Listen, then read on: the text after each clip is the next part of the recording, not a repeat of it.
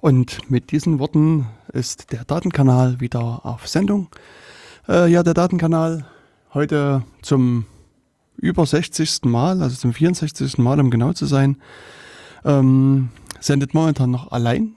Das heißt, Jens Kubizil ist momentan hier am Gerät und in wenigen Minuten hoffentlich stößt dann auch mein äh, Co-Moderator Jörg Sommer zu uns und wir werden gemeinsam wieder ein interessantes Thema äh, bearbeiten. Wir hatten ja so die letzten Sendungen äh, recht viele Themen, viele breite Themen besprochen und äh, ja, die Ferienzeit ist vorbei und das hat uns doch einige interessante Interviews beschert. Also ich habe äh, in den nächsten Tagen und Wochen einige äh, Interviews geplant, die wir dann hier im Datenkanal ausstrahlen werden. Ähm, also ich denke, dass äh, der Stoff für den Rest des Jahres ist, ist gut gefüllt. Und auf der anderen Seite äh, kann man noch sagen, wenn ihr mal äh, Ideen für Themen habt, äh, schreibt die uns gerne. Ähm, wir haben also eine Mailadresse webmaster.datenkanal.org. Wir haben einen Twitter-Account, der Datenkanal heißt. Wir haben einen Twitter oder GNU Social Account, der auch Datenkanal heißt. Ähm, und ansonsten kann man Jörg und mich vielleicht auch äh, über andere äh, Wege erreichen. Also wir freuen uns immer über Themenvorschläge. Und ich hatte auch im Vorfeld äh, zu der Sendung mal ein bisschen draußen rumgefragt, äh, ob es äh, ein paar interessante Themen gibt. Und äh, da gab es doch ein paar ähm, äh, Vorschläge, von denen wir zwar jetzt akut jetzt in der Sendung keinen bearbeiten werden, aber ich denke, äh, wir werden das mal so ein bisschen als äh, Themenhintergrund mit äh, im Hinterkopf behalten und das äh, später auch mal mit ausstrahlen. Also Ransomware war so ein Thema, das heißt so, wenn, wenn äh, irgendwelche Schadsoftware auf den Rechner kommt und dann äh, Lösegeld haben will zum Beispiel oder äh, diverse Clouds, die man selber betreiben kann. Also ich denke, das sind interessante Themen und ähm, da kann man sicherlich das eine oder andere dazu erzählen. Und man mag es kaum glauben, jetzt bin ich zu zweit und begrüße ganz herzlich an meiner Seite Jörg. Hallo Jörg, du musst noch den Knopf drücken und den Regler nach oben schieben, dann wird's auch alles gut. Drei, nee probiere es mal mit dem. Eins, zwei, drei. Ja, das klingt schon besser. Hallo zusammen, auch jetzt von mir. Völlig ja. abgehetzt. Ja, noch etwas außer Atem. Genau, Schweißperlen so groß wie Kinderköpfe auf der Stirn. ähm, ja, also das äh, ist, hat halt jeder mal so seine paar Minuten Verspätung. Mir ging das ja in der Vergangenheit auch schon so, dass ich da mal ein bisschen später kam. Also äh, ja, das ist halt das so. Das Leben, aber genau. Ja. Genau. Also ja, wie gesagt, also wenn ihr so ein paar Themen habt, sagt es uns gerne, wir äh, bauen das gerne mit ein. Also für mich zählt halt immer so, es sollte ein bisschen irgendwie einen Computerbezug haben, Datenbezug haben. Mhm. Ähm, wobei, ähm, ja, wir haben ja auch in den vergangenen Sendungen mal mit dem Datenschutzbeauftragten gesprochen.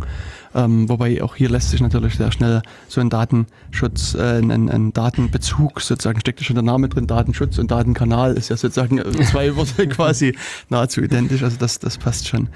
Genau, also ich glaube, das Einzige, was so ein bisschen mal ähm, hier eine Besonderheit ist, ist der, die Datenkanal Nummer 15 wo wir äh, mit der Katharina König und dem Jörg Kellner über den NSU-Untersuchungsausschuss mhm. in Thüringen gesprochen haben.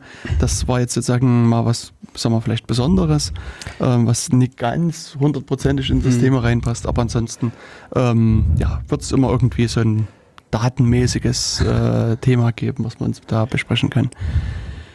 Genau. So. Richtig. Hallo Jörg. Hallo.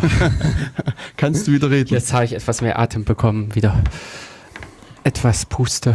Genau, ich wollte nämlich eigentlich gerade noch so ein bisschen erzählen, weil ähm, äh, es ist ja dieses Jahr nach zwei Jahren wieder mal ein großes Hackercamp gewesen. Ja. Ich weiß nicht, ob du davon irgendwas äh, also, mitbekommen hast. Genau, so ein bisschen davon hm. äh, gelesen, ja. Hm. Die SHA 2017, Still Hacking Anyway, war, äh, glaube da das Akronym, wie es auch diverse andere dafür gab. Äh, warst du denn dort? Nee. Ah, okay. Ähm, also ich, das war für mich gerade so eine Zeit, wo ich gerade aus dem Urlaub wieder kam hm. und ah. außerdem auch gerade sozusagen der Schulanfang hier vor der Tür stand so. für, für uns in Thüringen. Und insofern äh, war ich nicht dort. War es dann ein bisschen zu, hm. ja. Das äh, wäre zu viel Stress gewesen. Äh, warst du aber schon mal bei so einem Schar äh, vorher? Es gab nur einen Chart. Das, ah. das andere hieß oben und dann hieß es irgendwie. Ach, okay. Also die, die, die, Niederländer, die denken sich halt immer an andere Namen aus. Ah, okay. Ähm, Hell und What the Heck und ich weiß gar nicht. Ja, stimmt, ja. Äh, das kann so, ich mir so diverse andere Sachen. Also bei den Niederländern war ich noch nicht, war sozusagen bei denen, die vom CCC betrieben werden. Mhm. Ähm, da das Bändchen, was ich hier noch in meinem Arm trage, ist von 2015. Aha. Ähm, ja, also das, da, Ja. da, die sind sozusagen näher und das, das passt zeitlich dann auch besser. Mhm. Mhm. Ja. Genau, was hast du jetzt zu dem aktuellen Schar? Na, aber ich hätte jetzt noch mal so ein bisschen noch erzählen wollen, dass es gewesen Ja. ist und was es da so an interessanten oder weniger interessanten Vorträgen Mhm. gab. Also ist es halt so wie bei vielen der Veranstaltungen, dass die Vorträge aufgezeichnet werden Hm. und das wird halt auch von dem VOG-Team gemacht, vom Video Operation Center vom CCC und die sind halt mittlerweile wirklich so professionell, dass sie die Sendung rausstreamen. Mhm. Also man kann die sozusagen live mit angucken und quasi gefühlt eine halbe Stunde später ist das sozusagen ist die Aufzeichnung da. Also das Aha. es dauert ein bisschen länger als eine Ja, halbe ja, Stunde, aber es ist halt so innerhalb kürzester Zeit ist quasi die Aufzeichnung da. Ähm, früher war es noch so, dass es erst so eine, so eine Rohfassung war, aber jetzt ist die quasi schon fertig. Also die, die steht dann äh, schon auf den Seiten da und man kann kann es angucken. Also media.ccc.de ist sozusagen die relevante Seite. Und da kann man es dann. Weißt du, ob die eine Nachbearbeitung machen? Ja, also die haben das aber alles automatisiert. Ja, das Also- ist äh, äh, zu erwarten, aber ähm, Hm. äh, es ist in dem Sinne noch mal ein bisschen wahrscheinlich qualitativ aufgebessert. Ja. Ja. Ich kann dir jetzt auch nicht sagen, wie genau die es machen. Also es gab da auch nur eine Wiki-Seite dazu. Ah. Aber die machen dann quasi nochmal wirklich eine Ah. automatisierte Nachbearbeitung. Haben auch quasi irgendwie eine, ich glaube, eine extra Software geschrieben. Also Ja, das, ist, das, ja. das ist alles so der Abfall, der dann mit da passiert ist, sozusagen beim Ganzen. Ja, wobei ich da auch erwarten würde, dass das mehr oder weniger ein großes Shell- oder Perl-Skript ist, äh, was auch nur wieder Socks oder ähnliche Tools aufruft. Keine Das- Ahnung, vielleicht. Ja, FFmpeg. oder das, ja. Hm. Nee, keine Ahnung. Also ich, äh, wie gesagt, ich hatte es mal irgendwo gelesen vor langer Zeit, wie die das machen. Hm, Aber ich wieder vergessen. ja, aha. Wobei ich glaube, das ist irgendwie eine grafische, also sozusagen die, das, das Ah. Interface für den Benutzer ist irgendwie grafisch gewesen. Aha, okay, gut, also sind sie schon noch weitergegangen. Genau. Ja. Das, ist, das neue Betriebssystem wird jetzt gerade hinten dran geklöppelt. Ja, Hm. Ja, also ich muss sagen, ich habe jetzt einige der Vorträge mir angehört. ja, aha. Und ähm, wobei, also ich glaube, die, die Qualität, die ich jetzt, also sagen wir, die Vorträge, die mich interessiert hatten, waren von der Qualität her recht durchwachsen. Also Hm. sozusagen der äh, Einführungsvortrag ist hier von Phil Zimmerman gewesen. Das, den könnte der eine oder andere äh, Krypto. Krypto-Interessierte Ja. noch kennen. Das ist also Phil Zimmerman war der, der dieses System für die Mail-Verschlüsselung entwickelt hat, was unter dem Namen PGP, Pretty Good Privacy, Hm. bekannt ist. Ja, und der hat sozusagen so die, die Keynote gehalten, könnte man sagen, unter dem Namen Crypto Wars 2.0. Und ich muss aber sagen, da habe ich dann auch so nach ein paar Minuten ausgemacht. Also Ah. das, weil das war auch also so ein also so gefühlt hatte ich so einen Eindruck, dass, dass man ihm das quasi fünf Minuten vorher gesagt hat, hier, ach, übrigens halt mal schnell die Keynote. Hm. Und, und so hat- stand er dann halt da vorne und hat sich überlegt, was kann ich denn jetzt erzählen? Ach, oh, jetzt ist aber, habe ich noch so viel Zeit, dann erzähl ich noch dies was und jenes Ah, was. Also, schade. Hm. und das war ein bisschen, also auch nie, Also nicht so motivierend. Also war auch nie, nie irgendwas, was man jetzt sagen könnte, das bewegt einen vielleicht, was er da zu erzählen hat, sondern es war irgendwie, Hm. also wirklich gelangweilter Mensch, der da vorne Okay, irgendwie ein paar Sätze Hm. gesprochen hat. Also das fand ich halt ein bisschen schade. Und ich glaube schon, dass er das länger als fünf Minuten wusste, dass er das Hm. halten soll. Also insofern, Na, wer weiß. ja genau. Hätte man Und- da was äh, erzählen, also mehr sich darauf vorbereiten können. Ja, und ansonsten, ich hatte jetzt äh, mal noch einen, jetzt einen Talk gehört, der war sehr interessant von ähm, AZ heißt der. Das ist so ein jemand, der in dieser Kryptoszene unterwegs Mhm. ist, äh, wahrscheinlich auch so Pen-Testing macht und verschiedene andere Sachen. Also sagen wir Security, Kryptoszene. Und er hat was zu äh, Zufallszahlen äh, erzählt, also so wie die sozusagen in verschiedenen Betriebssystemen und Programmen funktionieren und was da alles schiefgegangen ist. Und das war Hm. durch, halt, halt Also- äh, durchweg unterhaltsam, fand ich schon interessant. Eher so ein Rückblick war das, oder? Ja, genau. Aha. So was in der Vergangenheit sozusagen schiefgelaufen ist Hm. und wo Leute ihre Lessons halt nicht gelernt, gelernt haben, sozusagen. Und Na, da, Hm. ja. ja, und das war also, äh, natürlich musste dieser berühmte Bug von Debian mit Ja, auftauchen. Das ist quasi sozusagen das, das Meme, was in solchen Talks wahrscheinlich immer mit auftaucht. Ja. Ähm, und, und er hatte noch was Interessantes von ähm, Ruby. Ah. Ruby, die haben ähm, in ihrer Programmiersprache, quasi, wenn man sozusagen die äh, Zufallszahlen, also irgendwie random irgendwas da aufgerufen hat, ähm, äh, versucht OpenSSL aufzurufen. Mhm. Und wenn es kein OpenSSL gab, haben sie halt auf Def Euro random zurückgegriffen. Mhm. Und da ist es halt so, dass es, also die einhellige Meinung ist, man soll es genau umgekehrt machen. Erst der Random befragen und wenn das nicht da ist, dann auf OpenSSL oder auf irgendwas anderes zurückgreifen. Und das ähm, hatte halt irgendjemand in dem Bugtracker bemerkt und das ist aber, hat niemanden interessiert. Mhm. Und dann hatte eben dieser AZ da nochmal äh, längere Ausführungen geschrieben, dass, man das so machen sollte. Und dann entwickelte sich halt so ein Thread, der irgendwie ins Unendliche ging. Und das Hauptproblem war halt für die Ruby-Leute, dass die haben sich auf eine äh, Man-Page von, von Linux verlassen, von, von Random, also Man4 Random. Ja. Und die war auch falsch.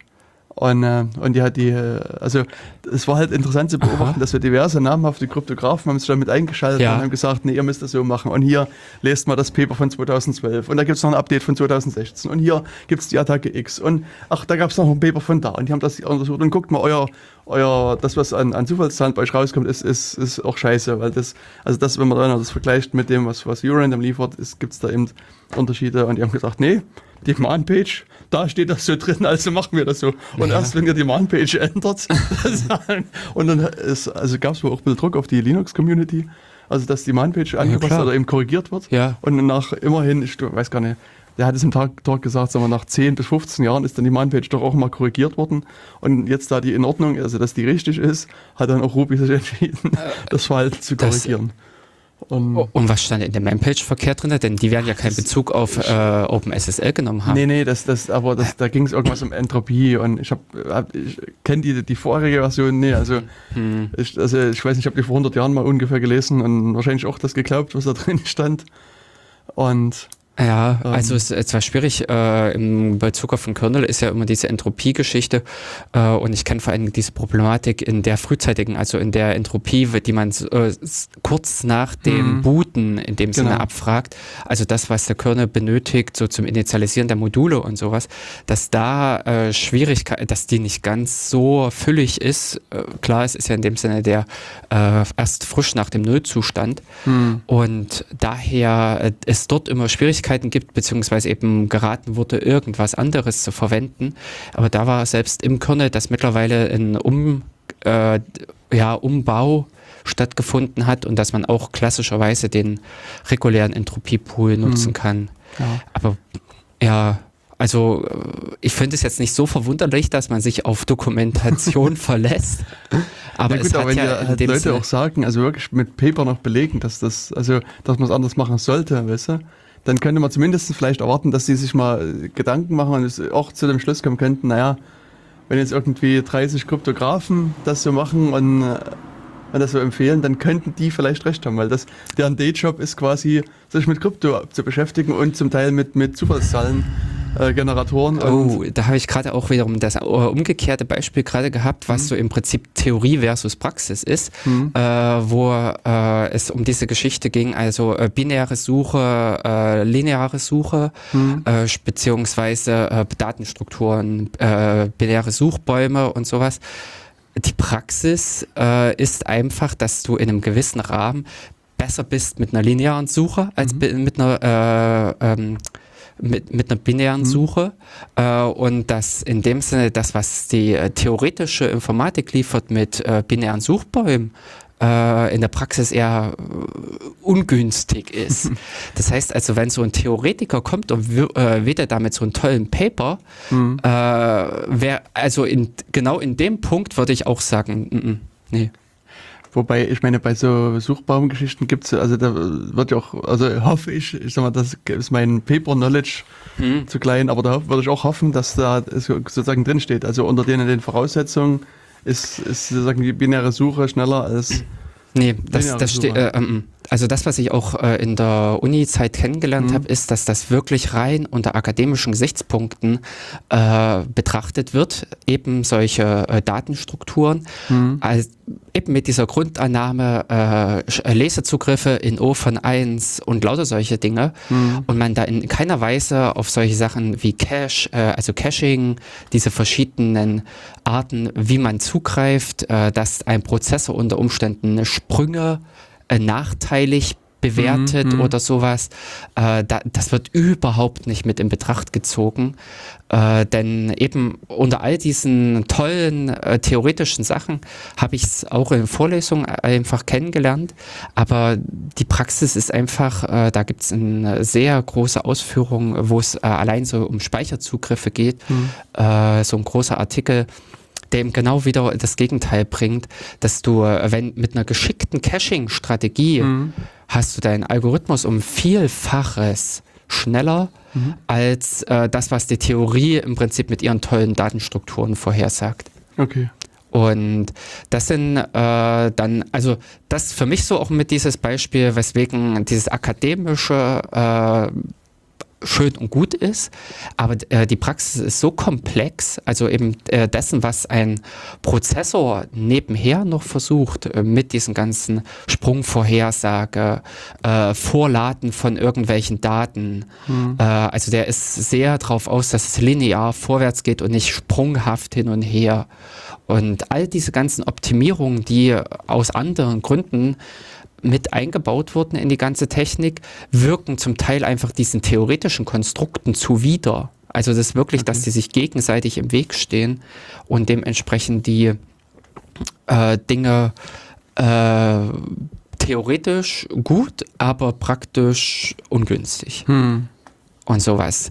Also das ist so äh, das, wo ich so skeptisch auch bin äh, gegenüber diesen theoretischen Resultaten oder das, was da so teilweise am Papier entworfen wird, äh, weil dann um, unter Umständen die Implementation wiederum eine andere Hm. ist. Wobei eben hier Mhm. ist es schon so, dass die, ähm, eben das, das, also hier gibt es nicht so diesen, diesen, diesen krassen äh, Sprung Unterschied, zwischen, ja. zwischen Theorie und Praxis, sondern also da ist zum Teil auch, ich sag mal, OpenSSL das Untersuchungsobjekt oder der Zufallszahlengenerator vom Kernel ist. Also da, Mhm. also die, Die- da ist sozusagen, also in diesen Papern geht es halt direkt um die, um die Sache, die du am Ende auch benutzt. benutzt. Also Das würde ich auch sagen, so von meinen Beobachtungen her, äh, was diese Sicherheitsleute sind, die sind realweltlich orientiert. Genau. Also die gucken sich an im Prinzip, was habe ich an äh, konkreten Implementationen, Mhm. Wie sind die, wie sind die gemacht, wie gut sind die äh, und äh, das wird letztendlich bewertet. Bis dahin, das äh, kam mir gerade so in, als Gedanke mit, diese Wettbewerbe, die ausgeschrieben wurden, also mir fiel eben jetzt gerade DES ein oder auch AES, die waren ja auch schon mit dem Hintergedanken, dass sie gut implementierbar sein sollen. genau. Also da hat man auch schon wirklich mit dem Blick auf die Praxis geworfen und nicht gesagt, hier, ach, äh, macht mal was Schönes. Ja, genau. Wir haben da mal ein akademisches Problem, findet man eine akademische Lösung. nee, das stimmt. Dann Genau. in dem Talk gab es eben Mhm. auch so einen Fall, das fand ich auch sehr interessant, dass ähm, an in einem Teil vom Kernel, der sich auch so ein bisschen mit Zufallszahlengenerierung beschäftigt, Mhm. äh, ist ein Algorithmus, so ein, ich glaube, ein Warn-Hashing-Algorithmus. Und den hat irgendjemand völlig fachfremdes geschrieben. Mhm. Also ich sage jetzt mal ein Geologe, Hm, naja. und der auch keinerlei Ahnung von Krypto hat. Und Mhm. Ich meine, es hat niemand hat sich diesen Algorithmus bisher angeguckt in den letzten Jahren. Hm. Und jetzt ist es eben so, dass es da wohl Anstrengungen gibt, dass man da auch einen, einen anderen Hash-Algorithmus dafür ersetzt, Aha. also reinbaut, weil, weil einfach, ich meine, man kann jetzt sozusagen da Arbeit reinstecken und vielleicht dann sehen, okay, man findet keine Lücken, also ist sicher. Aber sozusagen der, äh, die normale Weisheit Mhm. sagt einfach, Dem Standard. nimm was anderes, weil Ja. das kann nur schief gehen. Das, da muss irgendwas kaputt drin sein, Hm. sozusagen. Also das ist, ist halt auch so ein Ding und das war mir auch nie bewusst, dass das da so, so gut drin rumlagert. Ja, aber äh, diesbezüglich lässt sich äh, auch schön der Verweis damals auf diese ähm, Klage gegen Linux, also Auch beziehungsweise von SEO. Ja, genau, jetzt kam es nicht. ähm, als die auf so einige Sachen so vage gedeutet haben, Mhm. ist ja dann auch plötzlich, äh, haben alle erstmal dorthin geguckt und haben gesagt, oh mein Gott, was ist denn das für schrecklicher Code? äh, diese Klage war insofern ja damals auch wirklich fürchterlich für den Kernel, Mhm. dass damit wieder mal Augenmerk auf Orte gelenkt wurde, was eigentlich vorher so ein bisschen aus, dem- aus dem Blick war, Mhm. wo auch ich, äh, ich sag mal, Verbesserungsbedarf bestand. Und insgesamt, das äh, war jetzt gerade bei LWN in äh, Artikel mit, äh, der Kernel ist vom Gebild, also vom Codeumfang her ja so riesig mhm. geworden. Da kann ich permanent, also äh, einer kann schon gar nicht mehr den richtigen Kernel überblicken, was überall alles los ist. Mhm. Ähm, geschweige denn im Prinzip, dass er sich um alles äh, kümmern kann. Also wenn du was implementierst, dann wird vielleicht nochmal eben rumgefragt und geguckt, was könnten andere gebrauchen.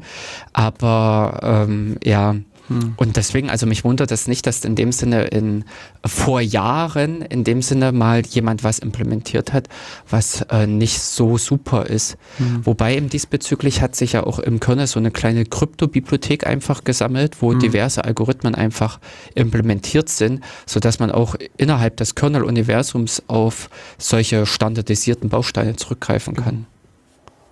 Aber oftmals ist es auch, dass zum Beispiel bei diesen Algorithmen äh, auch andere Dinge mit in Betracht kommen, eben äh, Geschwindigkeiten. Also beziehungsweise wie, äh, wie ist damit der Zugriff auf die äh, Hardware möglich? Also sprich im Prinzip unterstützt das ein Spark 64 oder äh, hinter äh, also x-beliebige andere mhm. CPU bis hin im Prinzip zu so einem äh, neuen ARM, ARM 64 beziehungsweise die äh, Z-Series von IBM, die auch nicht unbedingt jeder zu, zu Hause hm. stehen hat, mal zum Ausprobieren. Werden die noch unterstützt eigentlich von, ja. also auch von Debian? Äh, das kann ich jetzt nicht hm. hundertprozentig sagen, aber ich würde sagen ja, denn äh, in der letzten Runde sind äh, einige andere Sachen, also der Spark ist glaube ich rausgeflogen mhm. und die ähm, äh, ach nee, Spark ist vorher schon rausgeflogen. Äh, jetzt ist äh, Moto, äh, ein ähm, MIPS. Äh, ach, okay. Ich, glaube, äh, irgendwas, was auch mit in den Routern und sowas früher mhm. verbaut mhm. war oder sowas. Also sind jetzt auch wieder so einige. Ach, und Power-Prozessor ist nämlich leider jetzt oh. auch. Oder, oder fliegt in der nächsten Runde raus. Bin ich mir jetzt gar nicht so sicher. Das heißt, ich habe für mein iBook ja. gar keine Unterstützung mehr. Dramatisch. Ich muss ja einen neuen Rechner kaufen. Ja, das habe ich auch in der Zwischenzeit schon getan. Hm weil ich auch damit im Prinzip an die Ressourcengrenzen gekommen bin. Hm. Aber ähm, für mich, also er ist immer noch greifbar. Also ja, es ist jetzt ja. nichts unbedingt, wo ich sagen würde, er ist alt. Hm. Aber da, die Entwicklung ist an der Stelle auch ja definitiv weitergegangen. Diese ganzen Power, äh, die Power-Reihe hat ja auch die 64-Bit hm. äh, bekommen. Wie alt ist der Rechner, der, das iBook? Äh, mein iBook ist jetzt 18 Jahre. Hm. Also gerade erwachsen äh, geworden sozusagen. Ja, so in etwa. äh, wobei diese Power-Serie, die könnte auch schon zu, äh, also über 20 okay. oder sowas sein. Hm. Ja. Nee, Quatsch, nee, nee, nee, nicht 18, Quatsch, 14 Jahre. 2003 habe ich den, äh, glaube ich, geholt. Mhm. Ja, 2017. Mhm. Ein langes Leben ja. hinter sich. Ja, also ich habe auch vieles mit dem durch, weil er ja auch die mhm. äh, einen bekannten äh, Standard, also Fehler hatte, mhm. äh, des, äh, dass irgendwann dieser Fan of Death auftauchte, mhm. äh, dass der Rechner nur noch im Prinzip die Lüfter laufen ließ, hm. weil ein Kontakt von dem Chip äh, schlecht war, als die Lötstelle war äh, ja, gebrochen, äh, eine kalte Lötstelle. Was hast du dann gemacht, nachgelötet? Äh, Habe ich auch erst probiert, ja, mhm. aber es hat sich dann auch wieder nach einer Zeit gezeigt und die Lösung ist in dem Sinne, äh, für mich die Lösung war, in den Deckel halt etwas reinzusetzen, äh, Kork einfach, mhm. was den äh, das Gehäuse gegen den Chip drückt mhm. und dementsprechend Ach, war der Druck Kontakt. wieder da. Ah. Beziehungsweise ist halt auch die Geschichte, wenn er sich halt in der Form beim Starten zeigt, mhm. äh, an einem ganz gewissen Punkt auf das Gehäuse drücken Aha. und dann mhm. hat man ihn gebootet bekommen und nach äh, zwei Minuten Laufzeit, so in etwa war es dann einfach warm, der Kontakt war gängig und es, der lief dann durch. Okay. Mhm. Aber ähnliche Berichte kenne ich auch von Wilfried, der in mhm auch einen Laptop hatte, der auch so eine kalte Lötstelle. Hm. Und wenn er den Laptop erstmal heiß hat laufen lassen. Genau. Äh, ja, ich glaube, er hat ihn mit dem Föhn erstmal irgendwie heiß gemacht oder sowas. Ich weiß nicht, ob das Wilfried war oder irgendjemand anderes. Ich weiß, dass irgendjemand vor also, Booten erstmal mit dem Föhn an den Rechner musste, den warm machen musste und danach ist er auch angegangen. Ja, genau, beziehungsweise äh, mit Föhn und ich kenne es auch noch von ihm, dass er es in Decken gewickelt oh, und erstmal äh, in Und dann nach einer, einiger Zeit, also wenn er dann heiß gelaufen ist, Hm, dann war alles gut. dann hast du nur noch einen Warmstart und äh, das Ding funktioniert. Hm. Ja. Ist halt Technik. Hm. Ja, richtig. Und äh, der, äh, die sind im Prinzip raus bei Debian jetzt, äh, die Power-Prozessoren, oder die fliegen in der nächsten, äh, nee, ich glaube, die sind jetzt in dem Release rausgeflogen. Okay. Und hm. Naja, Weißt du, ob sowas wie NetBSD das dann noch unterstützt? Oder, sehr wahrscheinlich, aber das weiß Hm. ich nicht. Hm. Weil Das war, ich glaube, von NetBSD immer so das große Motto, dass sie quasi alles unterstützen. Ja, alle möglichen Plattformen. Hm. Hm. Aber es ist ja eben selbst im Kernel, wenn man sich anguckt, was wir noch kennen an Technologien, die auch dort mittlerweile rausgeflogen Hm. sind. Denn ISA gibt es nicht mehr. Ja, Und, äh, oh je. ich glaube, da Äh, hat man uns schon mal in einer Sendung bitterlich drüber Hm. beklagt. und äh, andere Sachen, äh, vor kurzem ist nämlich auch wieder irgendwas rausgeflogen. Ähm, ja, also ich kann es verstehen, dass also die Sachen sind weg und an der Stelle hast du dann oftmals auch das Problem, dass dieser Code auch nicht gewartet wird, dass da im Prinzip keiner hinterhergeht. Ich weiß nicht, wie es bei diesem Krypto-Algorithmus oder bei diesem Hashing-Algorithmus jetzt war, was du jetzt, äh, ob der eventuell auch an einer wenig genutzten Stelle war. Das ist also generell so, es gibt da von, ich glaube 2012 so ein Paper, Hm. wo die Autoren versucht haben, verschiedene ähm, Zufallszahlengeneratoren mal zu untersuchen. Mhm. Und, und das ist äh, eigentlich sehr interessant zu lesen. Also das, das, äh, die hatten damals unter Windows halt ein großes Problem festgestellt. Da konntest du sagen, wenn du bestimmte Eingaben weißt, konntest du die Zufallszahlen in der Vergangenheit rechnen und sogar die in der Zukunft äh, prognostizieren. Hm. Und das, also das war sozusagen das, das, das krasseste Ergebnis, was sie da erzielt hatten. Hm. Aber was, was für mich noch interessant war, die haben halt auch, also haben eben Windows untersucht und Linux. Hm. Und bei Linux haben sie halt versucht, sozusagen erstmal Leute zu finden, die, die denen sagen können, wie das funktioniert, wie dieser Zufallszahlengenerator Ja, genau. funktioniert. Und die Antwort, die quasi so einhellig von allen kam, war use the source Luke. Weißt du? Also das ist irgendwie, niemand wusste, also so war so, so das, das Gefühl, als ich das Paper las, Genau. so dass wie dieser Zufallszahlengenerator funktioniert. Und die haben dann halt sich den Quellcode hergenommen und haben dann Stück für Stück das quasi reverse engineert oder halt Hm, wieder versucht ja, zu engineeren, haben dann halt in dem Paper beschrieben, wie der funktioniert. Und da, das war auch für mich sozusagen, äh, da habe ich erstmal gelernt, wie der Zufallszahlengenerator unter Linux funktioniert. Ich meine, ich wusste das so, so von der Idee her schon grundsätzlich, aber die haben das wirklich dann nochmal genau beschrieben und, Mhm. und äh, der Theodor Zoo, Hm. Theodore, ja. Tiso, ich weiß gar nicht, wie man den ausspricht. Der, So, der, also- weil der wird so T, äh, Apostroph. Apostroph SO geschrieben.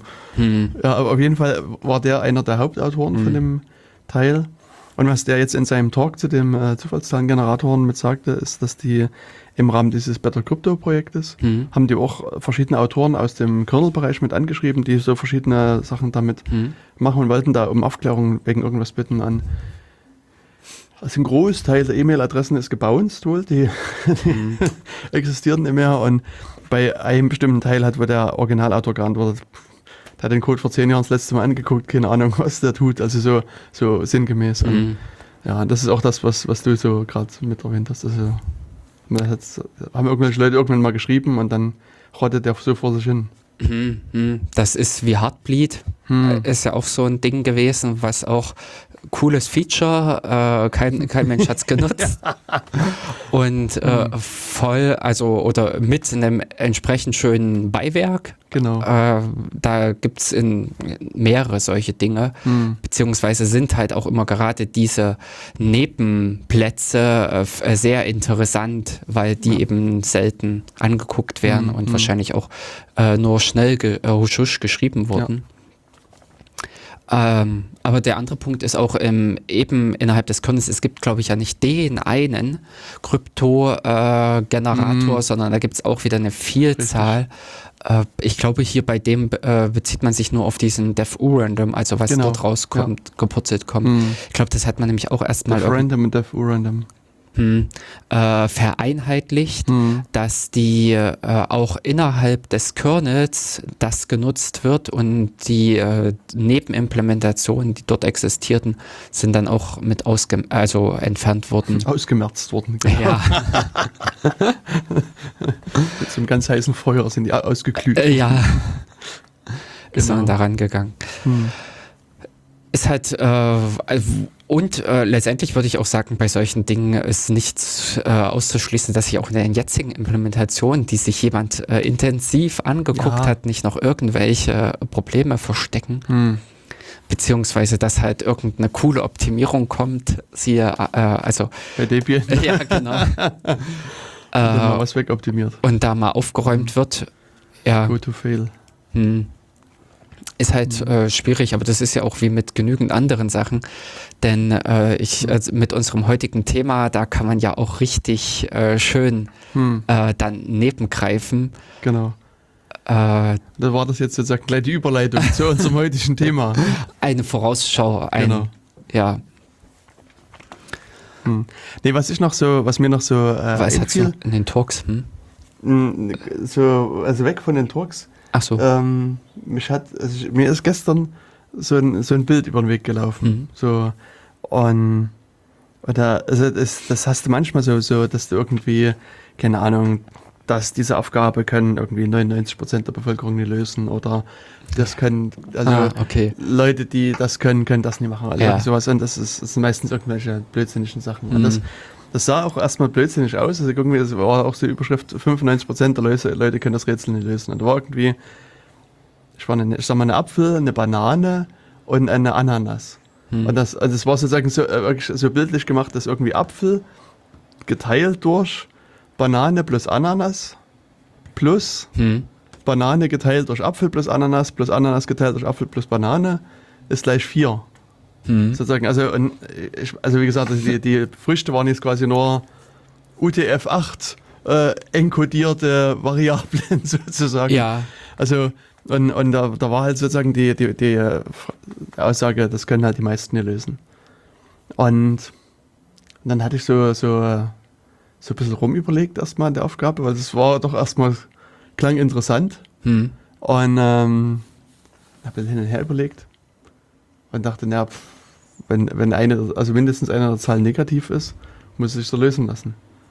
Und da habe ich dann einfach mir bloß so ein kleines Skript geschrieben Ja, genau. und das da kam so, irgendwie, oh. ich weiß gar nicht, minus 4, 11 und 14 oder sowas raus. Mhm. Und das war, also, war, wie gesagt, ich habe es zwar auch nie sozusagen jetzt durch Nachdenken gelöst, aber dann war sozusagen das, das gelöst und dann äh, gab es aber sozusagen einen Hinweis von ähm, auf so einen Mathematiker, äh, Joan, Joan, John Baez, Ba- Baez Ba Base. Schon, äh, Base. also Äh, nicht, nicht Bayes, der das Bayes-Theorem entwickelt hat, Ach so. sondern es gibt auch so eine Sängerin, die jo, auch so Joanne ba, B-A-E-Z heißt. Ah, Ähm, keine Ahnung, wie man das ausspricht. B-A-C-Z. B-A-E-Z. B-A-E-Z.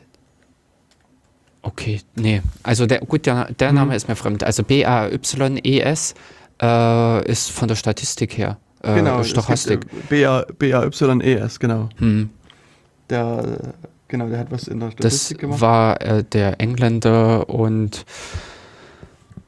ja, Genau, es gibt die, ähm, die jo Joanne ba Baez, ba Baez, Baez, wahrscheinlich ausgesprochen, wenn ich das hm.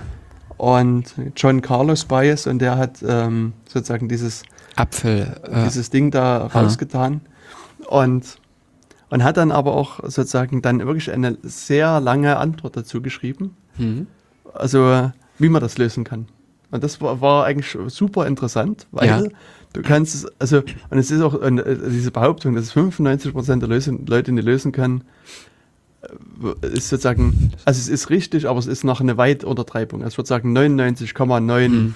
und dann noch einige Neun können das nicht lösen. Und, und ich würde behaupten, das Mhm. ist dann, also als ich die Lösung gelesen habe, das, also man könnte sagen, 95% aller Mathematiker können das Problem nicht lösen. Das ist vermutlich eine gute Echt? Approximation. Ich, also ich weiß nicht. Also es ist am Ende so, also das Problem lässt sich zurückführen auf elliptische Kurven. Du musst sozusagen so, mit, okay. was mit, mit Zahlentheorie und im Speziellen mit, mit elliptischen Kurven gemacht haben und, und das wissen. Und dann kannst du es lösen, weil das ist sozusagen das, wenn du es umformst, das kriegst du ja irgendwas mit 4 mal x plus z, also wenn du jetzt x, y, z einsetzt, x plus y mal x plus und, und so weiter raus. Und das ist halt sozusagen so eine elliptische Kurve. Und da Ah. ich muss sagen, das habe ich auch in meinem Studium nicht wirklich tiefgehend gehabt, aber dann haben, also die hat dann, oder der hat dann so beschrieben, wie man das dann so in, in so eine Weierstraßform bringt. Also das ist so diese, Hm. das übliche, was man so sieht, y Quadrat ist a, also a, a mal x hoch 3 und so weiter. Hm. Das ist die sogenannte Weierstraßform, das, das kann man umformen, aber auch selbst das Umformen, da musst du halt viel Vorwissen mitbringen. Das ist schon immer, das ist zwar an sich auch nur ein technischer Prozess, das ist jetzt, also wenn du weißt, wie es geht, ist es, ist es einfach, aber sozusagen, das musst du dir erstmal aneignen, das Wissen. Hm, hm. Und wenn du das dann hast, dann ähm, ist in dem Falle das, das Einfache, dass äh, die hat sozusagen ein paar recht einfache Lösungen. Also sozusagen, wenn du jetzt, äh, wenn, du sagst, du nimmst minus 1 plus 1 und, und 0, Mhm. dann, dann gibt es zwar auch Formeln, wo du durch 0 teilst, Hm. Aber das ist bei, bei diesem elliptischen Kurvenproblem, also das hängt wieder mit den Dimensionen und so weiter Ja, zusammen, mhm. in dem Falle egal. Also, mhm. aber das sozusagen, und dadurch, dass du aber eine Lösung hast, kannst du von der Lösung ausgehend dann sozusagen äh, so Punktaddition auf den elliptischen Kurven machen Mhm. und, und Oh, kommst dann sozusagen Schritt für Schritt dann an die, an die Lösung. Also nach neun Punktadditionen hast du nämlich dann die Lösung von dem Problem. Und das ist aber, das sind dann drei Zahlen, die rauskommen, die 80-stellig sind. Die, ja. Ah. Und das ist die kleinste Lösung, die aus positiven Zahlen zusammengesetzt ist. Also es gibt halt, äh, so, wo alle Zahlen positiv sind. Ah, okay. Also du hast mehr oder weniger mit deiner negativen Zahl Genau. eine im, äh, im dritten Quadranten oder Genau, irgendwas genau. gefunden. Äh, und Und sozusagen, was implizit versteckt war in der Aufgabenstellung, dass es eben natürliche Zahlen sein müssen. ja, Und äh, damit wäre meine Lösung halt rausgefallen, weil es die irgendwie aus den ganzen Zahlen kam. Hm, hm. Und äh, wenn du eben nur natürliche Zahlen haben willst, dann musst du es eben wirklich über diese elliptischen Kurven machen. Und da kommst du halt, also als die kleinste Lösung ist eine, sind drei 80-stellige Zahlen. oh, und wie einfach ist diese Punktaddition am Ende? Das, Denn ist, das ist vergleichsweise trivial, die Punktaddition. Das, eben, also das, äh, das, das, also, wie gesagt, wenn du damit umgehen kannst mit elliptischen Kurven, also wenn du so ein bisschen praktische Erfahrung damit hast, ist es vermutlich gar nicht so, so ein Problem. Aber ich glaube, also so, dass, dass wenige Leute sich A mit Zahlentheorie beschäftigen und noch viel weniger dann mit elliptischen Kurven. Und insofern ist auch sozusagen unter den Mathematikern der, der Mhm. Raum an Leuten, die das lösen können, eher klein, würde ich Mhm. jetzt vermuten. hm, also sehr fachspezifisch. Genau. Aber äh, mir kam nämlich jetzt gerade der Gedanke, äh, du hast ja die Lösung relativ einfach gefunden. Die ist mit einer negativen Zahl. Mit der negativen Ja, Zahl, genau. Also, äh, Im Prinzip ja ein Einstiegspunkt auf der Kurve. genau. Ähm, denn die elliptische Kurvenkryptographie, also Mhm. äh, die elliptischen Kurven sind ja in der Kryptographie auch mit jetzt, Hm. ähm, ich sag mal, der neueste Schrei. Seit, weiß ich nicht, äh, zehn Jahren ja mindestens, oder? Naja, also so Oder? entwickelt worden ist es Mitte der 80er Jahre, 84 oder 86. Ah, naja, gut. Also das, aber so, ich meine, das, das dauert ja auch eine Weile, bis das dann Ja, äh, äh, sich durchsetzt und bis es verwendet wird und so weiter. Ja. hm, genau. Aber so, ja, sag mal so praktisch, äh, würde ich auch sagen, gefühlt sind es so 10, 15 Jahre her, Ja. dass es wirklich so eingesetzt wird Hm. mit den Algorithmen. Und, Wobei, nee, nee, es war schon vor 2000 Ja? gab es diese aha. äh, Algorithmen. Also, aber da, wie gesagt, da hat es einfach niemand verwendet. Hm. Aber insofern, äh, wenn diese Dinge auch so leicht zu knacken sind, äh, ich suche einen beliebigen Punkt, den ich Nee, das relativ. geht ja nicht. Also das ist, ist ja, also zum einen, also das ist ja, war ja Addition, die Punktaddition. Hm. Und die elliptische Kurvenkryptographie macht Punktmultiplikation. Ah, okay. Und, und das ist halt wieder genau, also äh, Hm. sozusagen in Anführungsstrichen genauso schwer, wie es bei den äh, normalen Zahlen ist. Sozusagen, wenn du Hm. bei, R- bei RSA sozusagen zwei große Zahlen faktorisieren willst, Hm. geht das halt auch nicht. Und bei elliptischen Kurven müssen die Zahlen halt kleiner sein. Ja. Und, und auch da ist es halt Hast du- schon schwer. Hm. Oder un, vermutlich unmöglich. Also, nee, nicht unmöglich, nee, aber sehr, sehr schwer. Sehr aufwendig Sehr einfach. aufwendig, genau. Ja. Aha. Hm. Ja, Gut, also ist die Kryptographie gerettet. genau. Ja, also seitdem, wenn dann die Quantencomputer kommen. Aber auf jeden Ja. Fall, ich werde das dann mal mit verlinken, diese, diese Aufgabe und auch diese Mhm. Lösung dazu. Weil zumindest fand ich die eigentlich, also am Ende Mhm. schön. Also wie gesagt, wenn du das dann so mal ein bisschen Mhm. aufgedröselt kriegst, war das eigentlich ziemlich nettes, nette Sache, da mal hinterher zu laufen. Hm. Und äh, also der, demnach der Mathematiker lebt, oder? Ja. Aha. Hm. Und der hat sich dann auch, also der hat das bei Google Plus äh, mitgepostet. Aha. Und dann kannst du dann diskutieren, das ist halt wie so wie Facebook Mhm. für andere Für Leute andere, halt. ja. Hm. Und der hat dann halt mit, mit diskutiert in dem äh, Mhm. ähm, Problem. Und da- es war halt witzig, dann einer hatte dann irgendwie kommentiert, ja, er hat hier irgendwie eine Lösung, ich weiß gar nicht, Apfel ist 400 und Banane ist 8000 irgendwas und, und, und so weiter. Und wenn man das einsetzt, kommt als Lösung 4,000000095 raus und er ist Physiker und ihm reicht das als Approximation völlig. Klasse. Das fand ich auch sehr schön. Hm. Ja, also das, wie gesagt, fand ich ein sehr interessantes äh, äh, Problem. Und insbesondere die Lösung war dann eben wirklich super interessant. Und es ist auch so, dass das, äh, die haben dann halt so, so darüber diskutiert, wenn man die Zahlen ändert, wenn man dann sozusagen aus 4 irgendwie mal 10 macht oder 100 oder sowas, ähm, wie sich dann die Zahlen ändern. Und dann wird ganz, also wirklich, wirklich super schnell aus diesen, äh, f- äh, äh, was hast du gesagt, 40 oder 80 Äh, 80-stelligen. 80-stelligen Zahlen, Hm. war es dann, ich, äh, war dann auf einmal, ich weiß gar nicht, was der erste, der erste Versuch war, da war dann schon eine 4 Millionen stellige Zahl geworden. Und bei 100, so um die 100 waren es schon eine Trillion Stellen. Also, Ha. also es gibt immer noch eine Lösung, aber sozusagen die minimal, die kleinste Lösung, die kleinste Zahl, die es erfüllt, ist halt schon, ich weiß gar nicht, brauchst du wahrscheinlich hier fünf Toner, um die Zahl ausdrucken zu können. Äh, Ja, beziehungsweise ist es dann eben nicht mehr wirklich praktikabel, Genau. weil es halt nicht mehr übertragen, Ja, ja. speichern, also oder nur Ja, schwierig. genau, ja. Also Löse Ja. mir mal das Problem, diese kleine Gleichung hier und hier kannst du sagen, hier auf der Festplatte oder auf den zwei Festplatten ist die Lösung. ja. Ähm, ja, wobei im Prinzip so Speicherkapazität oder sowas explodiert ja auch Ja, alles. ja. Das, hm, Aber ja, das, das Genau. wollte ich nur noch an der Stelle mit hm, erwähnen. als interessantes Beispiel. Genau, und jetzt Ja. können wir ja sozusagen äh, überleiten auf unser eigentliches Thema, nachdem wir so ein bisschen äh, Allgemeines. allgemeine Sachen Ja. besprochen haben. Weil Ja. du, äh, wie gesagt, ich hatte ja heute schon gesagt, ich hatte so ein bisschen rumgefragt und wir hatten so ein bisschen darüber diskutiert, was könnte man als Thema nehmen. Und Hm. dann hattest du irgendwie einen interessanten Vorschlag. Genau, also weil ich gestern auch gerade wieder einen schönen großen äh, äh, in der Hand hatte, äh, damit gearbeitet habe, äh, bin ich auf die Idee gekommen, reguläre Ausdrücke. Denn Mhm. äh, an sich ist es ja auch mit einem, mit einem theoretischen Hintergrund, Mhm. aber äh, ich sag mal so, als Praktiker äh, kommt man damit oder kann man relativ leicht in Berührung kommen. Denn ich sage jetzt mal, wo ich dann auch erstaunt war, selbst unter Windows, also im Visual Studio, der Programmierumgebung von Microsoft, äh, waren auch bei der Suche endlich reguläre Ausdrücke möglich, Mhm. inklusive, dass man damit auch äh, suchen und ersetzen konnte. Okay. Also nicht nur in dem Sinne die Suche, Mhm. sondern auch, dass man da, anst- äh, da mit den gefundenen Ergebnissen variable Ersetzungen vornehmen konnte. Ähm, Im Notepad ist, sind auch äh, die Möglichkeiten drin. Also reguläre Ausdrücke sind irgendwas zum Suchen und Ersetzen demzufolge. Genau, ja, also dort findet man sie sehr häufig.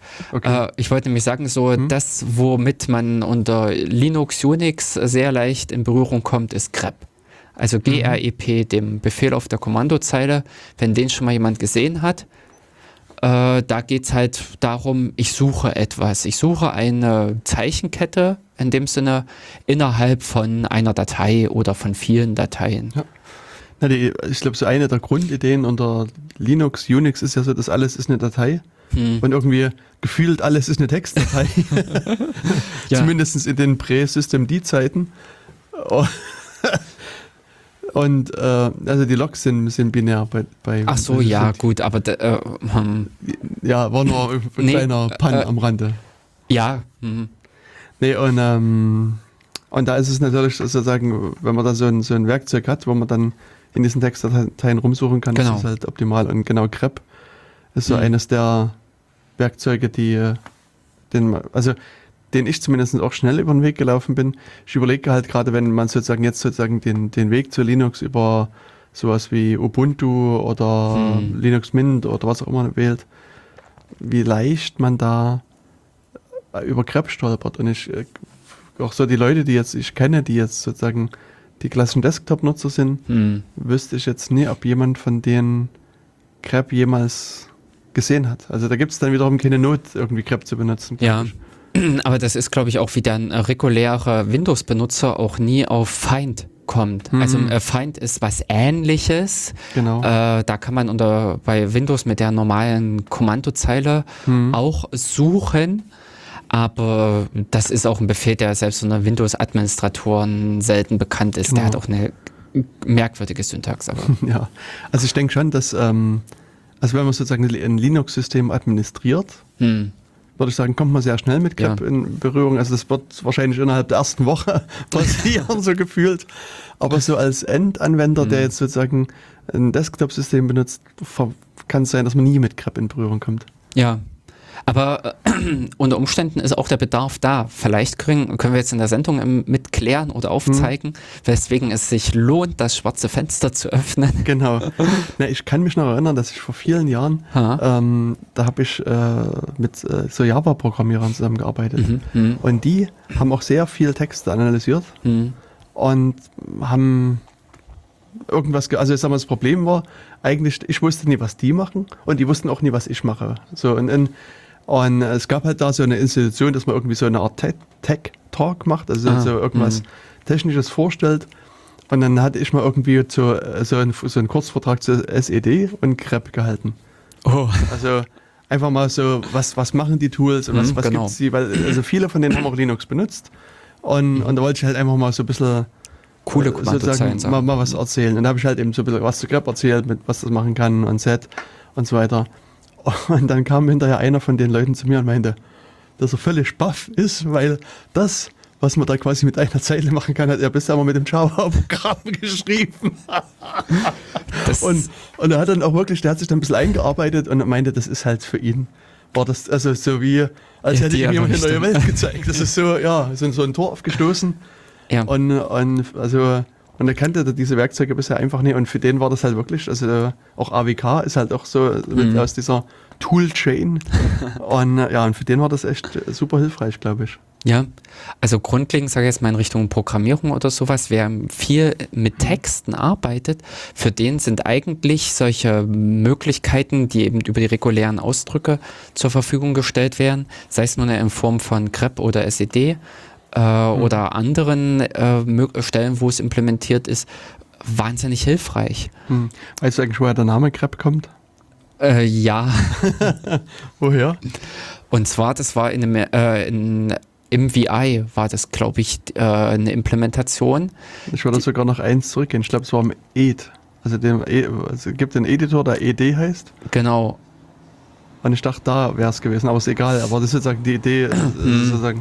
Aber in irgendeinem Editor war das äh, implementiert und man Mhm. musste irgendwie in G mit angeben, wenn man in der kompletten Genau. Datei suchen wollte Genau, oder so. global. Also Mhm. G steht für global. Äh, und das RE war, glaube ich, von regulären Ausdrücken und Genau. das P, Print.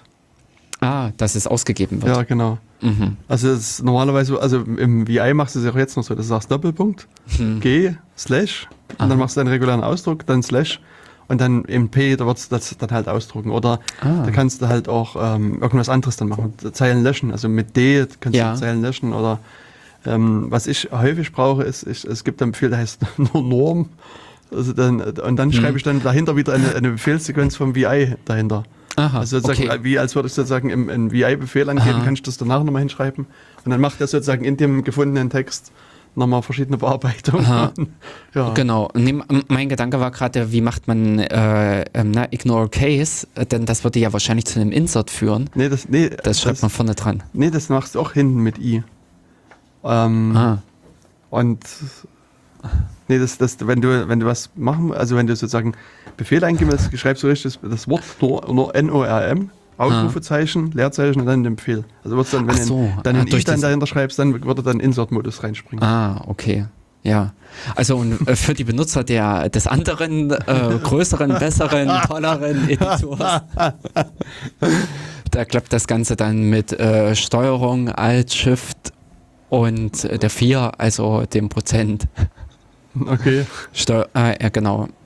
Steuerung Alt ja, Prozent das ist ist, ja genau der richtig. Äh, Regex Replace Mhm. und äh, nur Alt-Prozent ist der äh, Replace, der Okay. textuelle.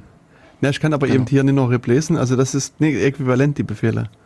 Das mit dem globalen Befehl kann ich eben doch Text, also Zeilen löschen. Ich kann nach einem regulären Ausdruck suchen und die komplette Zeile löschen.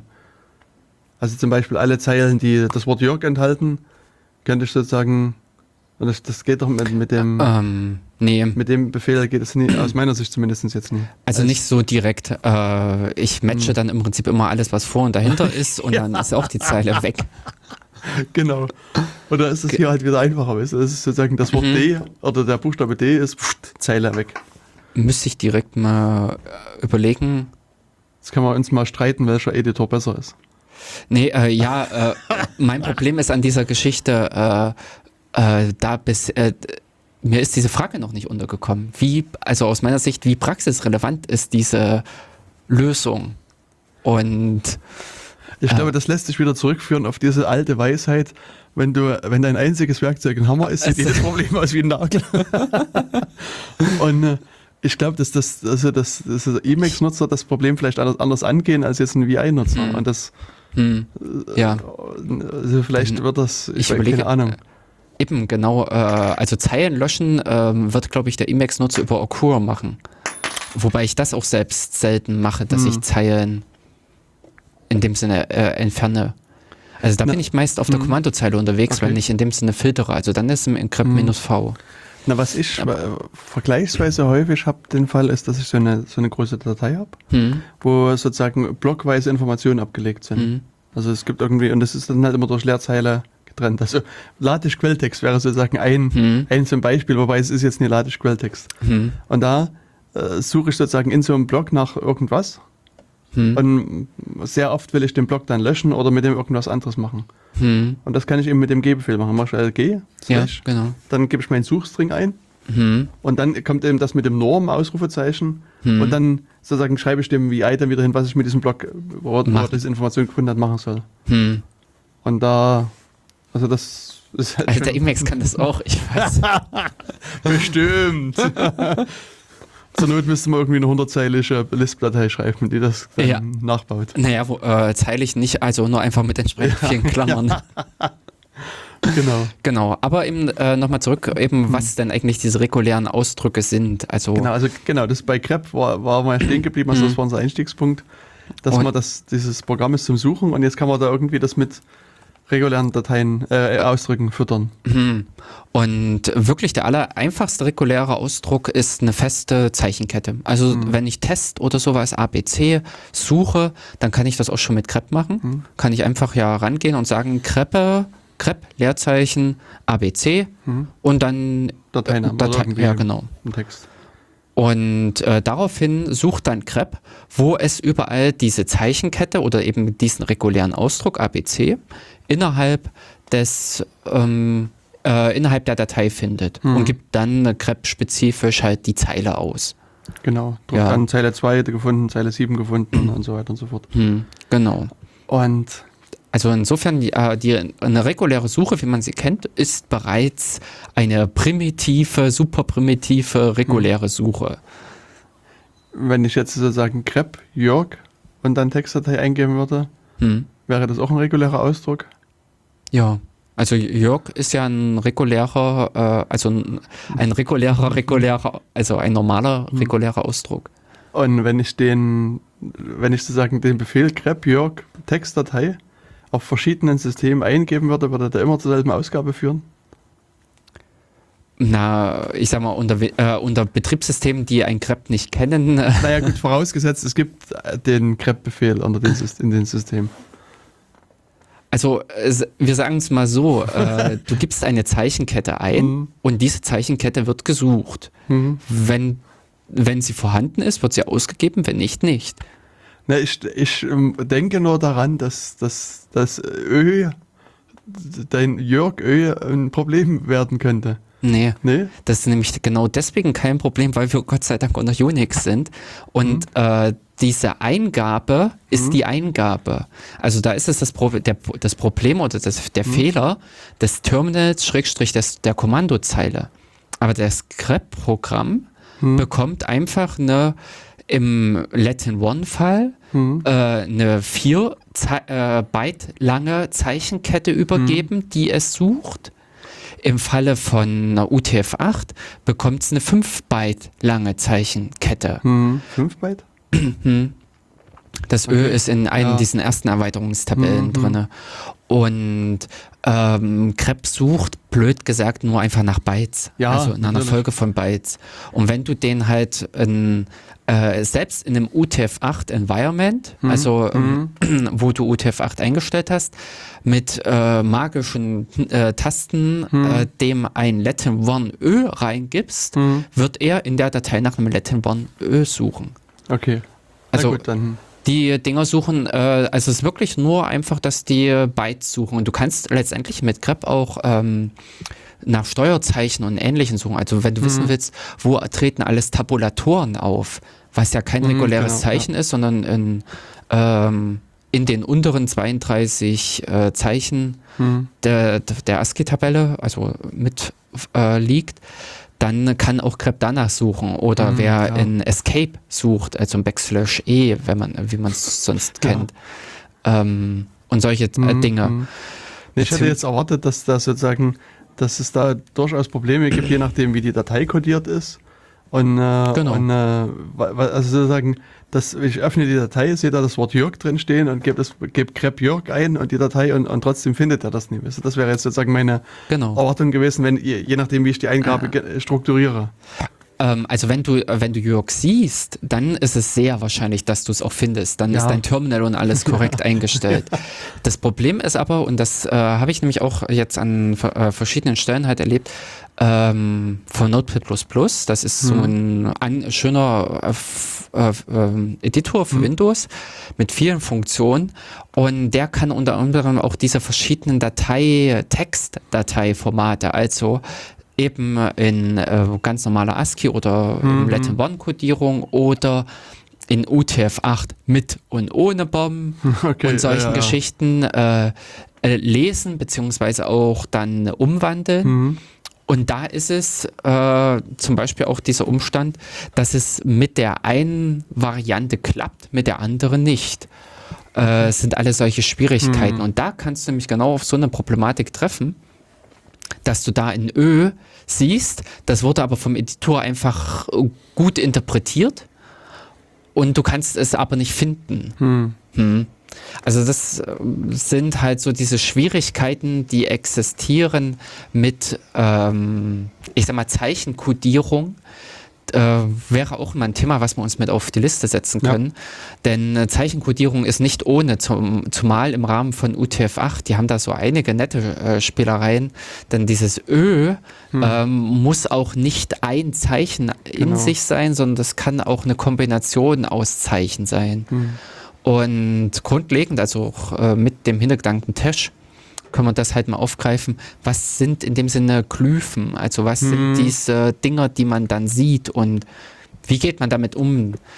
Wir kennen, glaube ich, noch diese Horrorzeiten, äh, als dieser Wechsel war von, äh, also zu UTF-8 hin. Hm. Mittlerweile muss ich auch sagen, ist es traumhaft geworden. Hm. Also die ganze Welt hat sich zu UTF-8 entschieden, oder nein, die halbe Welt hat sich zu ja, ein, ein UTF-8 großer Teil der Welt.